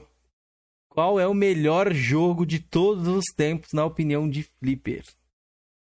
Puta merda, essa aí é bruta, cara. Ah, se, se, escolher um só e tu vai ter que um só. jogar é, só um esse só. pro resto da vida é, e não tem mais nenhum outro. Isso. Não, é isso. É, cara, aí eu sou obrigado, né? Eu sou obrigado. Eu sou obrigado a pegar aí. É difícil essa pergunta. É, bem difícil. Mas eu sou obrigado aí de. Sou obrigado aí de The Witcher 3, cara. The Witcher Caraca. 3 Complete Edition, me dá só esse. Me dá só isso que eu vou embora e me tranca num deserto aí. Eu tendo The Witcher 3, eu tenho game pro resto da vida e vambora. Pode crer. Eu achei que você ia falar outros jogos, por ser fã de RPG, você ia falar alguma outra coisa mais conhecida assim. Eu. É que, tipo assim, top 1 muda muito, né? A gente vai mudando ali, né? A gente vai jogando, vai perdendo um pouco da memória ali e tal. É igual banda. Banda, hoje você tem um top 1, depois você tem outro, vai ter a banda favorita, vai mudando. Mas um que nunca sai ali do top 1, 2, pra mim é o Resident 1. O Resident 1 não, o Resident 2 do PS2 e PS4 ah, e tudo mais. Porra. Esse jogo até Clássico. hoje ainda consigo jogar ele muito bem, ainda gosto bastante. Você tem algum, Jorginho, pra você falar aí? Cara, eu tenho, eu, te, eu tenho meus top 3 muito bem definido, né? Qualquer um dos três, se ficar em primeiro, para mim é justo. Que é Tomb Raider 2, Super Metroid e Legend of Zelda Link, Link, Link to the, the Past. Lá, né? Porra, muito bem definido bem pegado. top 3, velho. É. Muito, muito jogo, cara, pra gente poder falar. Ô, ô Flipper, eu queria que você desse um recadinho final aí pra galera, além de agradecer a sua presença aqui. O papo foi massa demais. Eu sei que às vezes passa rápido, a gente faz ali no máximo uma horinha e meia, duas horas. A gente não quer, gosta de estender, estender tanto mais na, na semana, né, por conta do trabalho. Mas agradecer demais a sua presença, o papo foi show de bola, cara. Obrigado. Se quiser deixar um recado final aí pra galera, fica à vontade. Eu queria agradecer muito a oportunidade, eu adorei a experiência maravilhosa, nunca tinha participado, foi um troço muito bacana, uma, uma experiência muito legal. E, e, é mais uma das alegrias que essa coisa de começar a fazer um canal de YouTube na internet me trouxe, que é poder estar aqui com vocês, conhecer vocês, galera que ama videogame e eu costumo dizer assim, a gente que ama videogame, à medida que a gente vai se conhecendo, cara, é como se a gente encontrasse os irmãos de alma da gente, entendeu? É, o nosso povo, a nossa gente. Então é muito legal a gente encontrar a nossa tribo, que a gente está em casa e a gente já se conhece, porque a gente gosta das mesmas coisas. Então pois isso é. é muito legal. E convidar, claro, né, fazer um merchazinho, né, quem puder ir visitar o Flipper 80, se inscrever, assistir um videozinho, dar um likezinho, já vou ficar super feliz. E também, cara, estimular rapaziada, vamos fazer canal de vídeo, vamos fazer canal de games, cara. E vamos fazer vídeo colaborativo, e bora produzir, fazer um canalzinho, porque é gostoso demais. É a continuação, eu costumo dizer assim, é a extensão natural da brincadeira, de curtir, de jogar, de conversar porque e, e, e tem muito espaço e, tem, é um universo maravilhoso que todos os gamers merecem e podem ter essa experiência. Então estimular a galera a bora, bora, vamos fazer um canal de YouTube. Vamos lá e contem comigo como inscrito, como parceiro. Boa, é isso mesmo, concordo com você. Essa parada do, do youtuber, do YouTube é um, é um bichinho que te pica ali. Às vezes você quer, quer acaba conhecendo muita gente, eu acho muito bacana você trazer isso e foi um prazer do caramba receber você. Agradecer todo mundo do chat aí, o Hunter, a Vic Valentine, o Andras, a Suzy ali, ó. Foi muito bom, pessoal. Obrigado, agradeço a todos. O Robson Mota que comentou ali do Tigas ali. Depois que eu fui entender a parada do Thiago Ventura que ele comentou. Georgiano, se despeça pra gente aí. Então, cara, quero agradecer o, ao Flipper aí pela presença aí. Talvez num, num 2.0 aí a gente foque mais na sua coleção, porque eu tô abismado, velho. Tem muita coisa para falar, né? Muita coisa para é, mostrar. 600, o né? jogo mais raro que você tem, a gente nem chegou a abordar, que eu ia fazer a pergunta ali também, então. Quando um próximo, futuro próximo, é quando você retornar aqui novamente, a gente vai falar Mas um pouco já mais. Prepara, você prepara aquela pilinha em cima da mesa ali, ó, esses aqui. Conta comigo, vai ser uma honra, é. vou ficar muito feliz. Boa. É, eu gostei demais, velho. Fiquei muito feliz com você também. Não é só saudosista de jogos, também de revista, né? Que revista também me marcou demais. Porra, adorei a experiência, velho. Pena que o Felipe não pôde lá, participar, véio. né? O Felipe não conseguiu é. participar hoje. The Crocodile ali também, salve The Crocodile, tamo junto. Então é isso, galera. Sabadão voltamos novamente com Coroas em Debate. Eu não sei como é que vai ser o horário que eu vou ter um compromisso aí no, no sábado, mas fazer de tudo para a gente poder trazer aqui o podcast. Não, não, não pode faltar sempre. Isso aqui me faz falta, eu gosto de produzir para vocês. E agradecer novamente o Flipper e a todo mundo que compartilhou, puder deixar um like. E não se esqueçam de ir lá no canal do Flipper para vocês conhecerem as listas, a coleção e tudo mais. Quem gosta de videogame, na hora que você tá almoçando ali, tira aqueles 10 minutinhos, vai lá conhecer. Garanto que vocês não vão se arrepender, beleza? Então, no demais, é isso. Agradeço a todos que participaram, ao Flipper novamente e ao nosso querido chat, nossos membros aí, todo mundo que dá uma força pra gente, beleza? Não se esqueça sempre de deixar o like aí no final, que a gente sempre pede. E Voltamos aí no sabadão. Obrigado, galera. Vamos. Valeu, boa noite, pessoal.